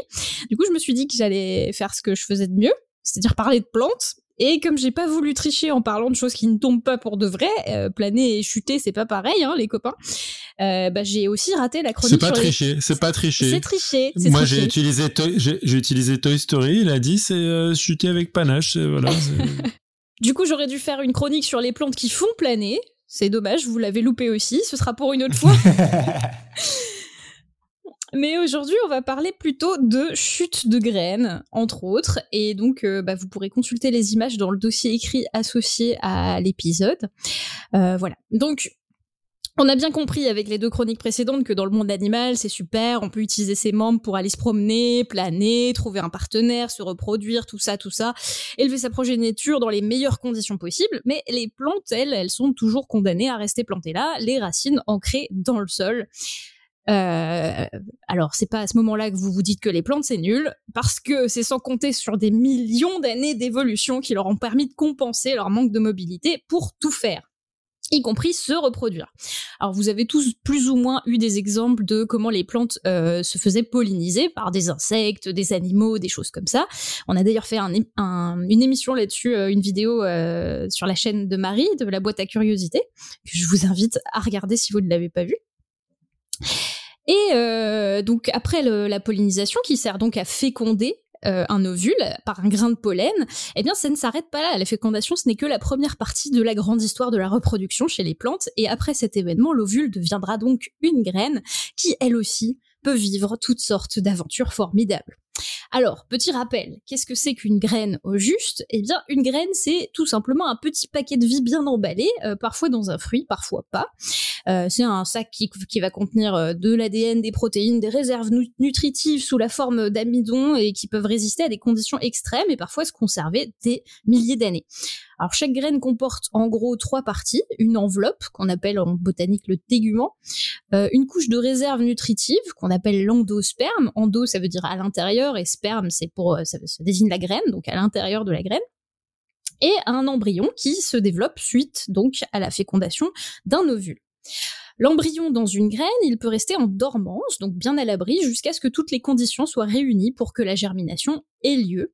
Et au moment de la germination, cet embryon se développe en faisant émerger parfois des cotylédons, les premiers organes de réserve, ou les premières feuilles, le radicule, euh, donc la petite racine couverte de poils, et un axe de tige qu'on appelle épicotyle pour la partie qui est au-dessus du cotylédon, et hypocotyle dans la partie qui est au-dessous. Alors ça, c'est un schéma de graines euh, classique et de germination. Vous avez tous fait ça à l'école en plantant des haricots dans, votre petit bac de terre là ou dans votre coton, et vous avez pu voir euh, la graine germer. Alors, je n'épiloguerai pas sur le passionnant phénomène de levée de dormance des graines, donc comment elles sortent de la dormance. C'est un phénomène dont on tire parti lors de la fabrication de la bière, par exemple. Mais il faut que vous sachiez qu'il y a plusieurs types de graines et que ces caractéristiques à ces graines déterminent en quelque sorte leur avenir. Euh, certaines graines sont relativement petites et se dessèchent très très bien, ce qui permet à l'embryon d'attendre très longtemps euh, que les conditions redeviennent favorables pour la germination. Alors que donc ça c'est les graines les plus classiques, hein, les plus orthodoxes. Et de l'autre côté, on a certaines graines qui sont plus grosses, avec plus de réserves et qui résistent moins à la dessiccation. Et ça, on appelle ça des graines récalcitrantes. Euh, si on fait une proportion de toutes les espèces du monde, on estime qu'entre 20 et 25% des plantes produisent des graines récalcitrantes. Gardez ça en tête pour la suite. Euh, les premières plantes, du coup, qui ont été capables de générer des, graines et plus des spores, sont apparues vers la fin du Dévonia, donc il y a 360 millions d'années. Et pendant tout ce temps et au fil des nouvelles espèces, eh bien, toute une diversité de plantes et de graines ont eu le temps d'émerger et euh, il existe littéralement des centaines de milliers de graines différentes. Qu'est-ce qu'elles deviennent? C'est ce qu'on va voir ensemble. Alors, on peut se mettre sur le principe, euh, un principe assez simple, comme nous, euh, les habitants de la Terre, les plantes sont soumises à la même attraction terrestre, donc à la gravité, et peu importe euh, de quelle plante elle part, une graine est donc destinée à un moment ou un autre à chuter. et ce, de plus ou moins haut. Les graines les plus lourdes tombent généralement le plus proche de leur plante parente, tandis que les graines les plus légères peuvent être dispersées par le vent, par exemple. On appelle ce phénomène de tomber juste au pied de son arbre par l'effet de la gravité la barochorie. Et ça, euh, on peut citer des exemples très, très simples, les noisettes, les châtaignes et la plupart euh, des, graines courantes qui peuvent vous tomber sur la tête euh, quand vous faites une balade en forêt. Ça a un désavantage, eh bien, pousser à côté de la plante qui nous a fabriqué, c'est risquer d'entrer en compétition avec elle, voire de ne pas germer du tout, jusqu'à ce que euh, les conditions deviennent favorables et que la plante mère meure à côté de nous. Et donc, pour ralentir la chute et être dispersées plus loin, certaines graines ont opté pour des stratégies comme des parachutes, c'est l'exemple du pissenlit sur lequel vous avez déjà tous soufflé dans la nature. Euh, des ailettes comme euh, les petites samarres des érables que vous avez déjà probablement vu aussi, euh, ou encore carrément des, des ailes pour pour planer. Euh, c'est le cas d'un exemple extrême comme Alzomitra macrocarpa, qui est une plante de forêt tropicale. Et donc, dans les fruits, il y a tout un réservoir de graines qui sont littéralement designées comme des planeurs et qui vont permettre d'aller à plusieurs centaines de mètres euh, en, tombant de, l'arbre qui est assez haut par ailleurs. une petite vidéo euh, qu'on vous postera en lien dans les notes d'émission et dans la chatroom pour ceux qui sont là. Et euh, donc ça c'est un peu euh, voilà l'extrême euh, planeur du, du, du, monde végétal qui est assez impressionnant. Par contre il y a des phénomènes de vol qu'on n'avait pas très bien compris jusqu'à présent et qui, qui, peuvent nous éclairer quand même sur des, des, mécanismes assez impressionnants. Si on s'attarde un peu sur la stratégie de vol de Laken de pissenlit, euh, c'est pas juste un simple parachute. Il y a des physiciens qui se sont penchés sur la question là il y a pas très longtemps, il y a quelques années, euh, qui se sont rendus compte que en fait l'écartement des petits poils, ce qu'on appelle le papus là, des petits poils de la canne de pissenlit, et le nombre de ces poils euh, faisait que euh, quand l'air passe au travers, ça crée un vortex d'aspiration et que du, du, coup, il y a constamment une colonne d'air remontante comme ça qui tire au-dessus de la canne de pissenlit. Et donc c'est pour ça que euh, quand vous soufflez sur un pissenlit, euh, votre votre graine, elle, elle, est pas juste ralentie dans la chute. Vous avez l'impression que des fois elle est emportée carrément et puis qu'elle remonte et, et, elle peut aller très très loin comme ça. Euh, donc ça c'est une stratégie, hein, ces, ces, petites ailes. Il n'y a pas que les mammifères, les insectes, les poissons, etc. qui peuvent faire voler des choses, planer des choses. Les plantes peuvent aussi. Euh, et d'autres ont des, des, stratégies assez impressionnantes. Elles peuvent euh, être dispersées par les animaux et euh, pour ça, elles sont souvent vivement colorées, surtout dans une partie additionnelle à la graine qui entoure la graine, une espèce de membrane qui s'appelle l'arille. Et là, on peut citer quelques exemples comme l'if, euh, L'if, c'est euh, une plante qu'on a beaucoup dans les cimetières, etc., euh, qui est assez toxique puisqu'il y a du taxol dedans. C'est un composé qu'on utilise pour les chimiothérapies. Et en fait, la graine euh, de, enfin toutes les parties de l'if sont, sont toxiques, à part l'arille, donc la partie rouge autour, qui est comestible même pour nous et qui en fait va être mangée par des petits animaux, des oiseaux, ce qui va permettre de disséminer les graines. Mais on recommande pas de les bouffer, hein, parce que sinon on va crever là, tu vois. Tu... non, mais la, la, riz autour, elle est, elle est, elle est comestible. Il n'y a pas de danger. Par contre, euh, la graine à l'intérieur, faut surtout pas la croquer. mmh, D'ailleurs, mmh, okay. du coup, tu disais que c'était dans les chimios. C'est quoi? Ça bloque le cycle cellulaire, ça? Ouais, c'est, euh, c'est un inhibiteur de la mitose et du coup, ça empêche les cellules de, de proliférer. Euh, donc c'est euh, un des composés qui est utilisé dans les, qui était utilisé dans les, les chimiothérapies euh, originales, quoi, chimiques, médicamenteuses. Voilà. Euh, un autre euh, un autre exemple de cette harie colorée là, euh, c'est celle de euh, la fleur de l'oiseau de paradis. Je sais pas si vous voyez cette cette fleur, l'Astrelisia regina, ça s'appelle, et ça fait un espèce de bec d'oiseau avec avec une petite crête. C'est un peu orange bleu. C'est ça, c'est au, comme ça. orange ouais. rouge avec des parties bleues. Euh, ça ressemble un peu à un oiseau, c'est pour ça qu'on l'a appelé l'oiseau de paradis.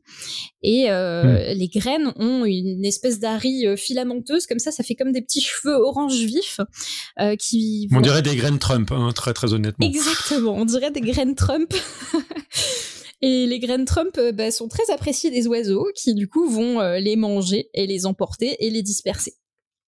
Euh, un autre exemple particulièrement visuel, c'est celui de l'arbre du voyageur, euh, Ravenalum madagascariensis.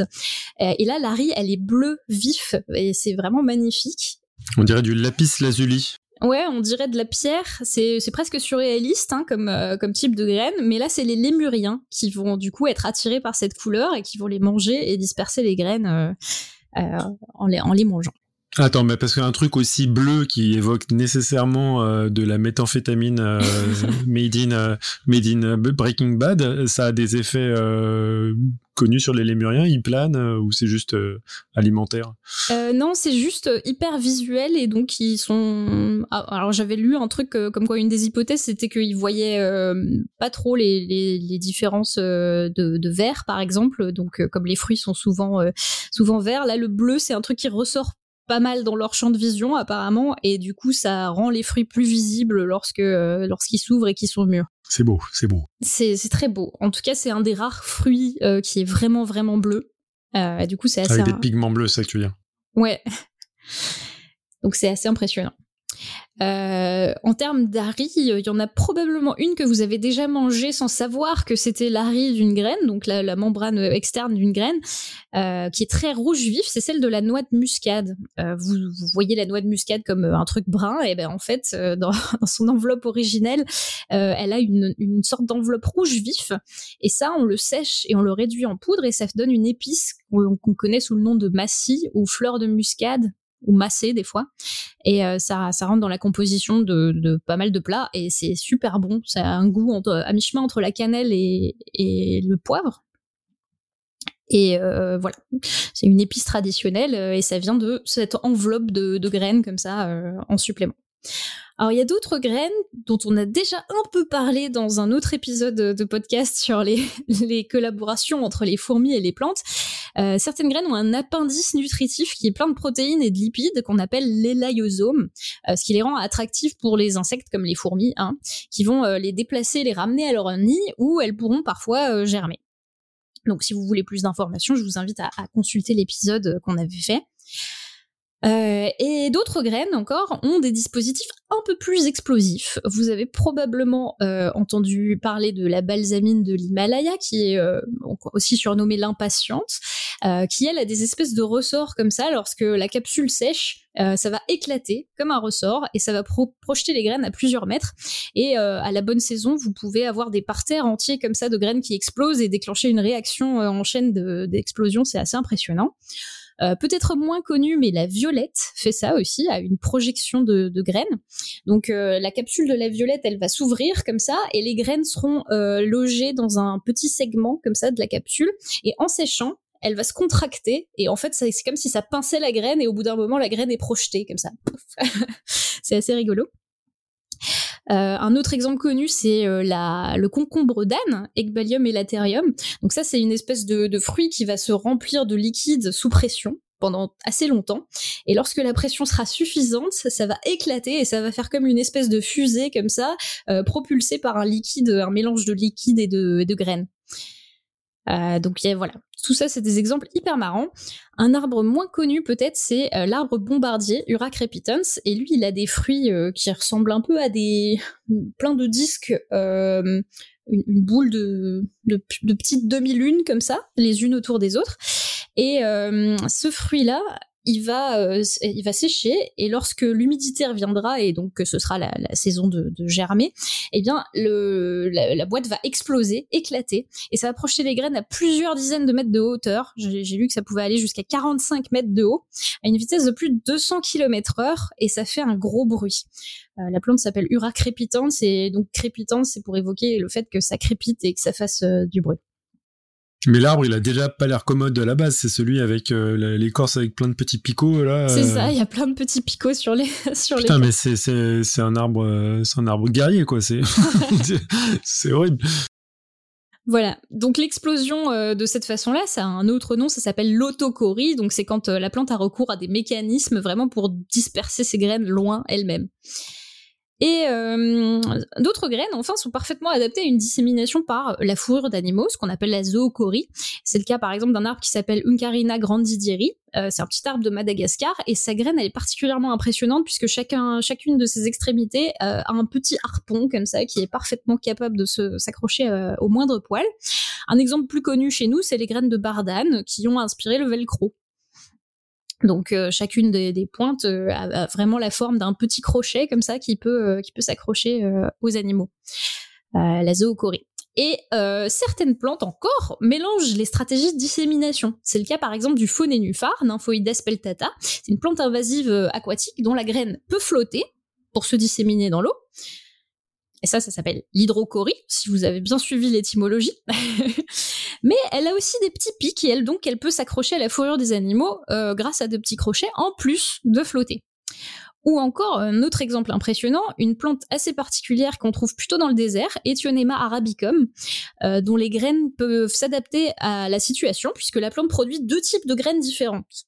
Euh, un type de graine est capable de se recouvrir d'une substance visqueuse en cas de pluie, ça s'appelle un mucilage, et donc s'il pleut, elle va s'ancrer dans le sol et ne pas aller plus loin et germer là où elle est puisqu'elle aura de l'eau. Et l'autre type de graine a des petites ailettes, euh, ce qui va lui permettre de se faire transporter plus loin par temps de sécheresse s'il y a du vent. Donc euh, double stratégie qui permet de maximiser les chances de germer à un endroit. Euh, alors pour euh, continuer cette chronique et ne pas repartir sans, sans anecdote, je vous propose euh, un ou deux records que vous pourrez euh, fièrement ressortir à vos repas de famille pour les fêtes de Noël, hein, puisque c'est bientôt Noël. Euh, à la question quelle est la plus petite graine du monde, il y a deux réponses qui circulent sur le net. La première, selon la Bible, je vous jure que c'est vrai, et la deuxième, selon les scientifiques. J'ai pas trouvé la réponse de la police. Mais selon Jésus de Nazareth, il s'agirait de la graine de moutarde. Et je rigole vraiment pas, on retrouve cette affirmation dans la Bible, euh, où Jésus dit encore à quoi pouvons-nous comparer le royaume de Dieu? Au moyen de quelle parabole allons-nous en parler? Il ressemble à une graine de moutarde. Quand on la sème dans la terre, elle est la plus petite de toutes les graines du monde, mais après qu'on l'a semée, elle monte et devient la plus grande de toutes les plantes du jardin. Elle pousse des branches si grandes que les oiseaux peuvent faire leur nid à son ombre. Ouais. Alors selon les botanistes, il s'agit en réalité de graines de certaines orchidées épiphytes, c'est-à-dire qui vivent à la surface d'autres arbres, par exemple. J'aurais personnellement tendance à rejoindre les botanistes sur la question. Ils ont probablement vu beaucoup plus de plantes que Jésus de son vivant, et au moins leur récit mmh, est de première papa, Elle a clashé Jésus. A clashé Jésus. Euh, Jésus, c'est pas un très bon botaniste visiblement, ou même jardinier, puisque la moutarde, ça, ça fait pas de branches et ça dépasse pas 90 cm. Mais il y a un vrai débat théologique d'interprétation euh, sur cette question. Euh, je vous jure que c'est vrai. Et donc, il y a vraiment des gens qui pensent que la graine de moutarde, c'est la plus petite parce que Jésus l'a dit dans la Bible. Donc pour lever le suspense, l'espèce à qui on attribue le record de la plus petite graine, c'est Gomeza crispa. C'est effectivement une petite euh, orchidée sud-américaine. Euh, elle est quasiment invisible à l'œil nu puisqu'elle mesure 85 micromètres pour un poids de 0,8 microgrammes. Donc c'est moins que la taille de certaines grosses cellules végétales. Euh, donc à quoi ça sert d'être aussi petit pour une graine? Ben euh, à l'instant où les capsules qui renferment les graines souffrent pour les libérer, elles vont s'envoler comme des poussières euh, vers la canopée et cela leur permet d'être déposées au sommet de grands arbres et de germer en hauteur. Du côté de la plus grosse graine du monde, là, pas de controverse. Il s'agit du très célèbre cocofès, le fruit du coco de mer, l'Odoicea maldivica. Euh, son poids l'empêche de flotter, contrairement au cocotier, euh, mais la plantule peut fonctionner pendant très longtemps sur ses réserves et ça explique que euh, ce soit une plante assez localisée des Seychelles, son archipel d'origine. Alors je vous laisse méditer aux conséquences de la chute d'une telle graine sur un touriste qui aurait décidé de faire une sieste à l'ombre pour euh, finir la chronique. Et euh, euh, pour complètement finir, Euh, puisqu'on parle de chute dans ce dossier, je voulais quand même euh, partager deux trois réflexions euh, que je me suis fait en écrivant cette chronique et en réfléchissant au sujet des graines. outre qu'il est passionnant en soi, puisque notre alimentation tout entière repose sur des graines, le maïs, le blé, le riz, l'orge, l'avoine, le sarrasin, toutes les céréales et tous les légumes secs qu'on a sont des graines comestibles dont on dérive des centaines de produits manufacturés. Et l'agriculture a produit toutes sortes de variétés de ces espèces pour nous permettre de subsister. Et donc, mal gérer ces ressources, ces graines peuvent venir à manquer, signant quelque part un peu notre euh, arrêt de mort. Alors heureusement, depuis la révolution verte au XXe siècle, euh, qui a conduit à une intensification des cultures, on s'est mis relativement euh, à l'abri du besoin et on a sauvé des millions de gens de la famine, mais on a aussi détruit une grande partie des espèces naturelles pour les remplacer par des espèces, des espaces de culture. Euh, et on sait désormais que notre façon d'utiliser les ressources, ça pose un petit problème de durabilité, hein, on se le répète constamment. La tendance n'a pas l'air de s'inverser. Du coup, si on devait subir un effondrement global, peut-être que les graines, qui voyagent si bien à travers le temps et l'espace, seront la solution pour restaurer l'environnement du futur. Et certains scientifiques espèrent bien faire traverser le temps à un maximum de graines en les stockant dans des banques de graines comme celle de Svalbard en, Norvège, euh, un véritable arche de Noé végétal qui pourrait bien survivre à notre propre chute. J'enchaîne moi avec carrément la chute de la civilisation. Donc tout de suite, quand on parle de chute de la civilisation, notre imaginaire se déchaîne autour du mythe de la fin du monde. Des récits post-apocalyptiques, et il y en a des tonnes. Mad Max, La Route, Je suis une légende, et des milliers d'autres dans les récits de zombies. Ça, c'est quand on parle du monde, d'après une chute brutale.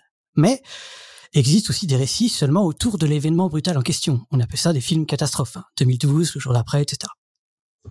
La fin du monde, ça nous fascine. Apocalypse, revanche de Gaïa, invasion extraterrestre, collapsologie, effondrement, voire même... Euh, euh, euh Apocalypse je, me tais. Tout un tas d'expressions donc autour d'un fantasme de notre époque, de notre propre chute civilisationnelle en fait. Dans la réalité, est-ce aussi brutal et spectaculaire? Mieux encore, pourrait-on prédire la chute de notre propre civilisation? Et qu'en est-il des civilisations précédentes?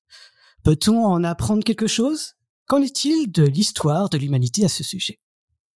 Alors, d'abord, on doit commencer par bien définir ce qu'on parle, de quoi on parle. On ne parle pas donc de la fin du monde avec une explosion de la planète où tout redeviendra, tout redeviendra poussière. Hein. On parle d'une chute de la civilisation. Mais ça fait référence à quoi déjà Une civilisation? Alors déjà, c'est un sacré truc à, à définir. Ça. Donc je vais commencer par différencier le terme société du terme civilisation. Une société, c'est un groupe, c'est juste un groupe d'humains organisés en fait. Alors qu'une civilisation est ce même groupe d'individus, mais duquel émerge une certaine personnalité, si on peut dire, avec des propriétés bien à elle. Ça peut être un système économique entre une civilisation communiste ou une civilisation capitaliste, un système politique entre une civilisation totalitaire, oligarchique ou anarchique, ou toute une culture atypique ou tout simplement une même manière atypique de s'organiser socialement. Par exemple, je, donne juste un exemple, hein, la famille est un pilier vachement important dans la civilisation japonaise par rapport à, par rapport à nous, la civilisation occidentale française. Donc, organisation sociale, système politique, économique, culture, etc., ça fait tout un tas de critères pour définir ce qu'est une civilisation. De ce que je comprends, pour beaucoup d'anthropologues, euh, archéologues et sociologues, la civilisation résulte de l'acquisition de tous ces critères au fur et à mesure des années. Ce que je résumerai en six points. Alors, entre petit 1, satisfaire les besoins primaires, c'est-à-dire alimenter en nourriture et en eau tout un peuple. Petit 2, un regroupement localisé, souvent en organisation en cité ou en ville. Petit 3, la division du travail en métiers spécialisés. Donc on a un coin qui est pour les pêcheurs, l'autre qui est pour les bûcherons l'autre pour les forgerons, typique euh, médiéval. Euh, petit 4, la transmission des connaissances, souvent liée avec l'écriture, une transmission des connaissances et des savoir-faire. Petit 5, euh, des règles de vie pour bien vivre ensemble, donc des lois juridiques et sa structure sociale. Donc par exemple une structure sociale bien hiérarchique avec un chef qui dirige tout en haut, puis le peuple qui suit.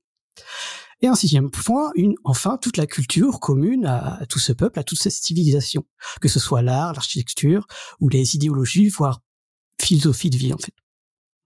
Ainsi, une chute d'une civilisation serait une disparition de la plupart de tous ces critères.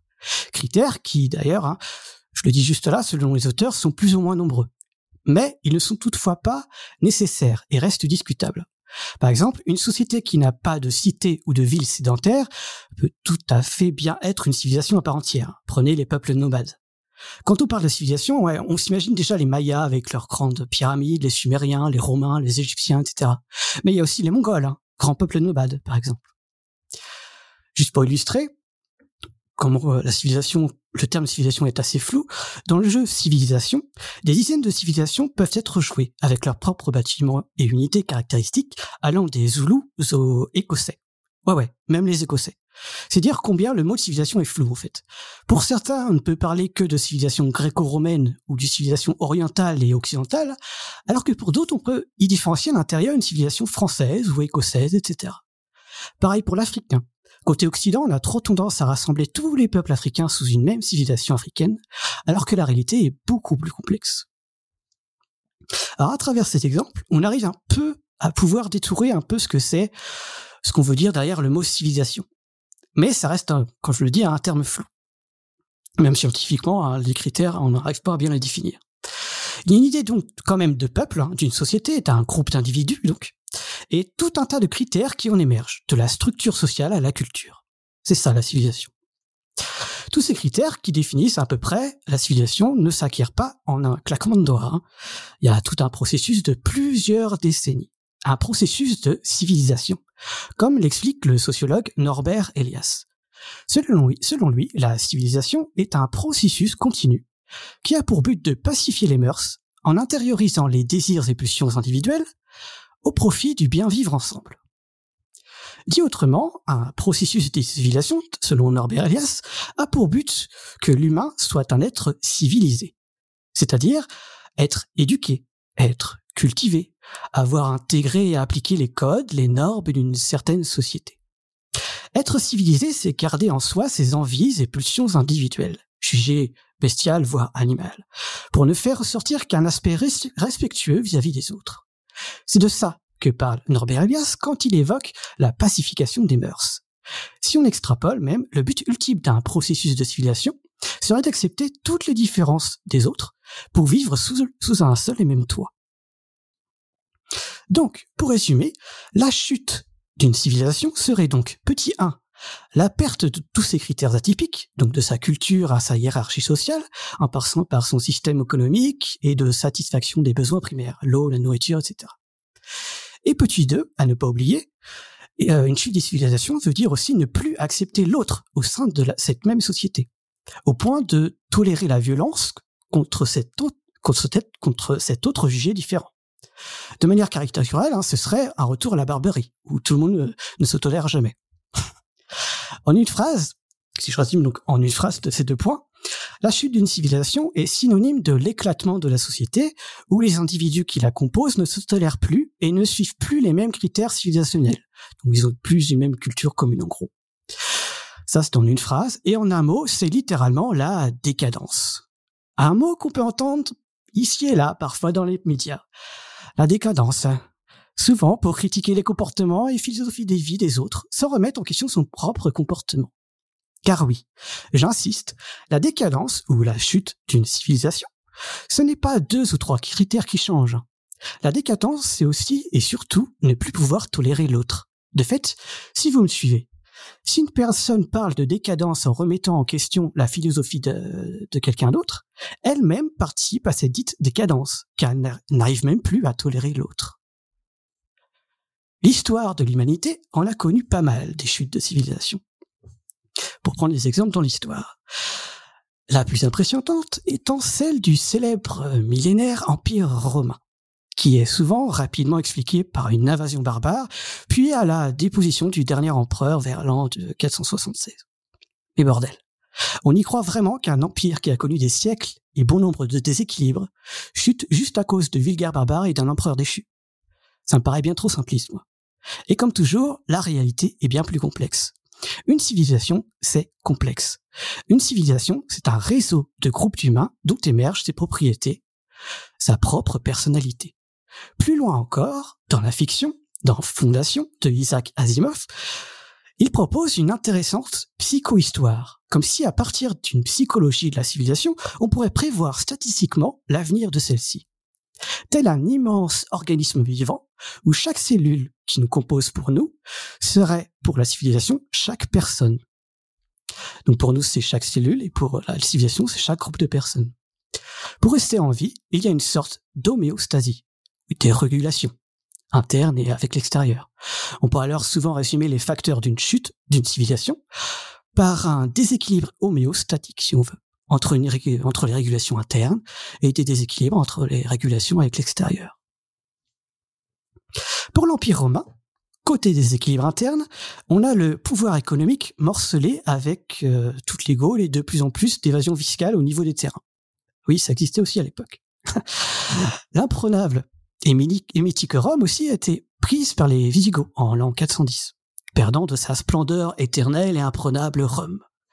Donc Visigoths, hein, qui faisait d'ailleurs déjà, partie de l'Empire romain. Hein.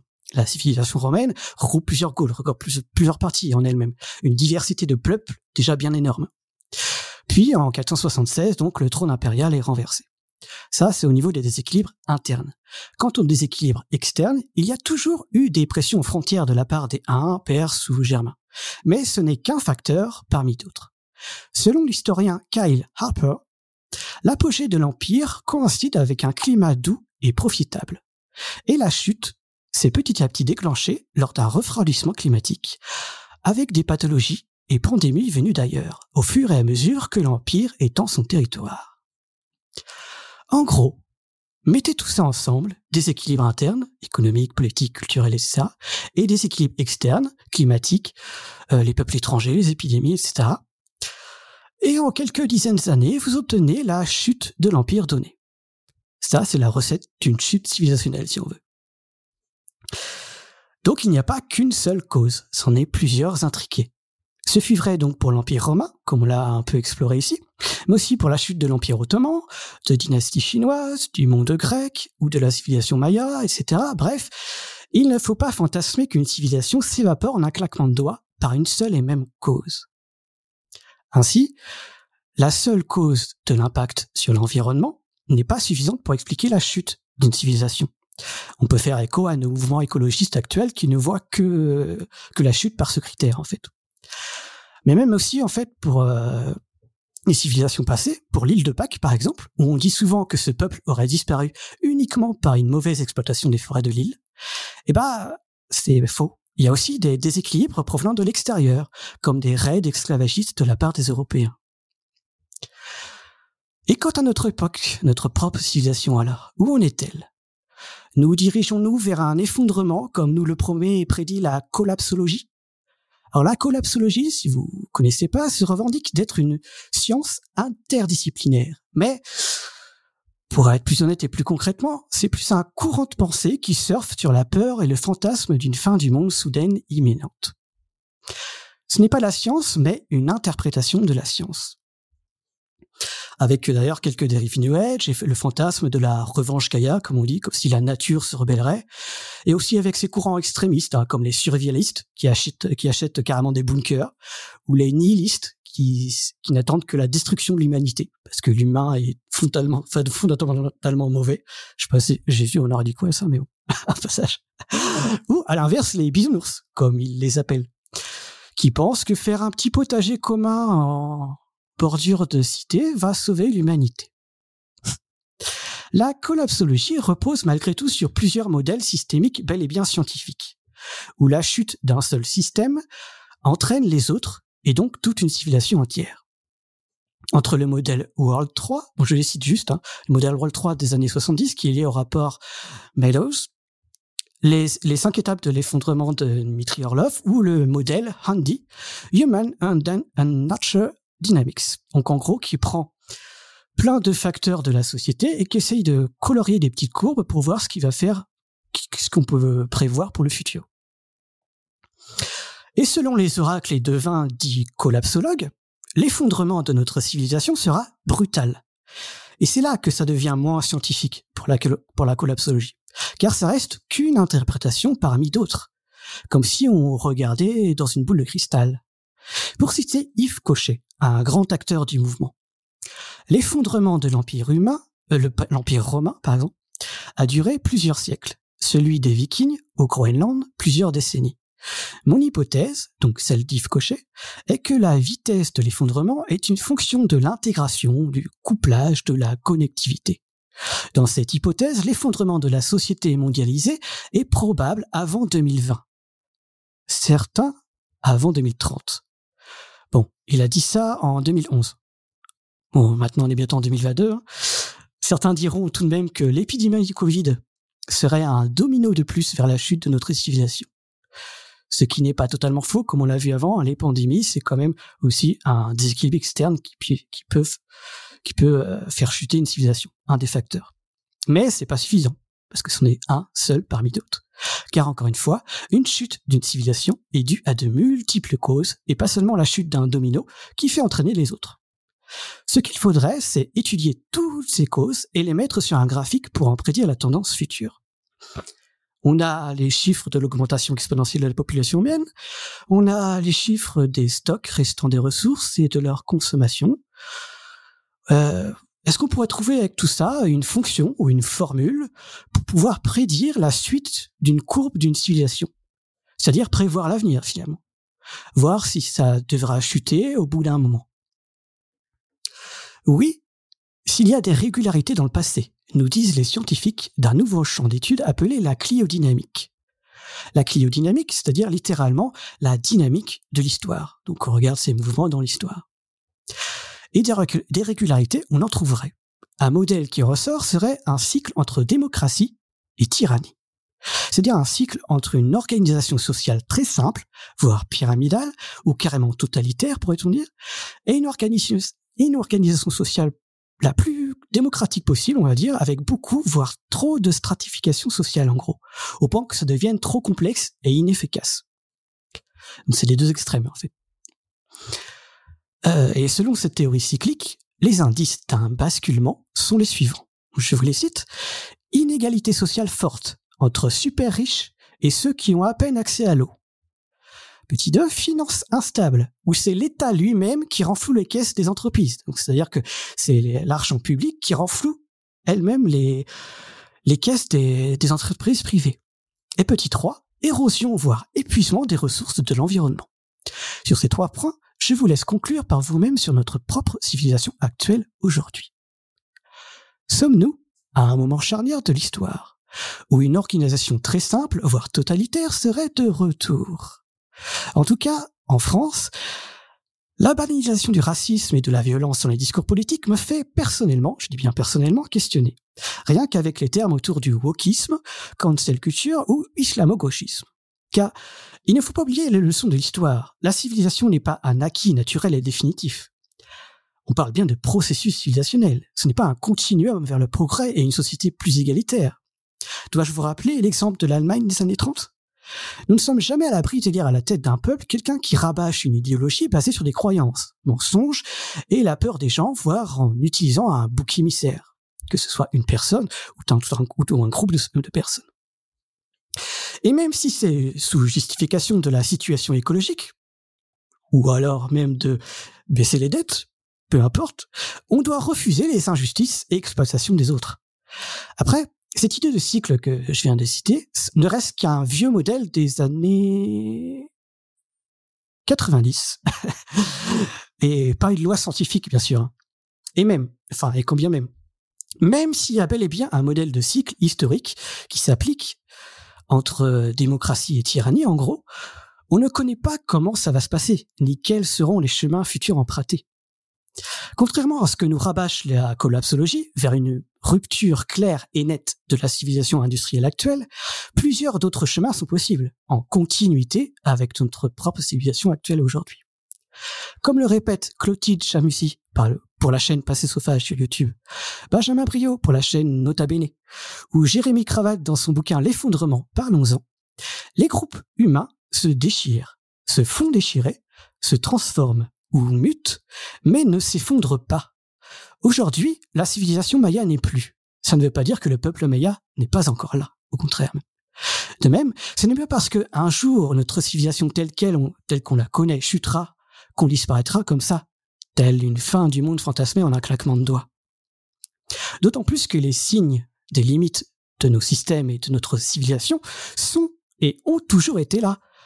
Allez parler collapsologie en craignant la perte de votre confort dans le futur, dans le futur aux plus précaires qui meurent encore aujourd'hui, qui meurent de faim ou de froid, par exemple les EDF, encore aujourd'hui. Allez parler de collapsologie en leur disant que ça va arriver plus tard aux migrants qui, aujourd'hui même, ont vécu l'horreur et n'ont plus de terre à cultiver ou habiter. Ce n'est pas quelque chose du futur. Si chute de civilisation il y a, si basculement il y a, c'est présent, présent et déjà là. Et c'est à nous de choisir la voie. Et je laisse terminer par une citation d'Orelsan. Je sais pas comment sauver le monde, et si je savais, je suis pas sûr que je le ferais. J'ai pas grand chose à t'offrir, à part te dire que je suis et ce que je sais. Je crois jamais ce qu'on me dit en premier, les mensonges circulent plus vite que le vrai. J'ai couru après le bonheur, sans prendre le temps de savoir ce que c'est. J'essaie d'avoir un enfant, j'essaie d'avoir autre chose que des regrets. Quand tu verras 2022, je comprendrai qu'ils se mettent à pleurer. Ils disent que tout va s'effondrer, qu'on va y passer dans 3 degrés. Je pensais que la science allait nous sauver, mais j'ai de moins en moins confiance au progrès. Je sais même pas pourquoi je pense à ça, j'y connais rien, qu'est-ce que j'y connais? Est-ce que les est-ce que les gens euh, de l'Empire romain euh, ont senti l'effondrement d'une manière brutale? Euh, Alors peut-être pas ceux qui étaient à Rome et qui se sont fait envahir, oui forcément, je pense que ça a été brutal. Mais ceux qui étaient en Normandie, par exemple, qui étaient dans l'Empire romain à l'époque, est-ce qu'ils ont senti vraiment un empire, un effondrement Ah, ce qui est intéressant, c'est que j'ai cité par exemple, un discontinuité? Ouais, j'ai cité par exemple l'invasion des Visigoths euh, euh, où Rome a été envahie par eux. En fait, ça, ça date de 410. Et nous, en tant qu'occidentaux, on date la chute de l'Empire romain à 476. Donc c'est déjà beaucoup plus tard. Et en fait, on se rend compte que la civilisation romaine, en fait, a chuté sur des sur des siècles, sur des siècles donnés, en fait. Donc ça a été très très long. Avec plusieurs pandémies, on a eu la, la variole de je sais plus quoi, judénite ou je sais plus trop quoi là. Enfin, on a eu la, des plein, de pestes aussi. La peste de Justinien, voilà, ça. Il y a eu beaucoup de, beaucoup de trucs qui ont fait que, voilà, ça, ça s'est étalé sur plusieurs euh, siècles donnés. Et donc en fait, euh, la plupart des habitants en fait se sont pas particulièrement aperçus qu'ils ont chuté en fait parce que c'était quelque chose qui était entamé depuis déjà trois siècles avant eux et qui Voilà.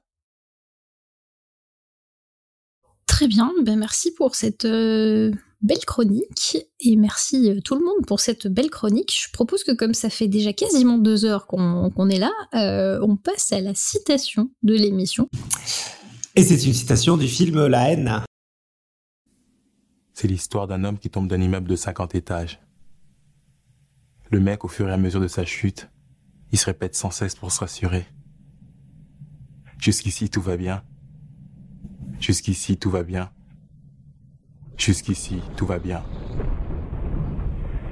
Mais l'important, c'est pas la chute.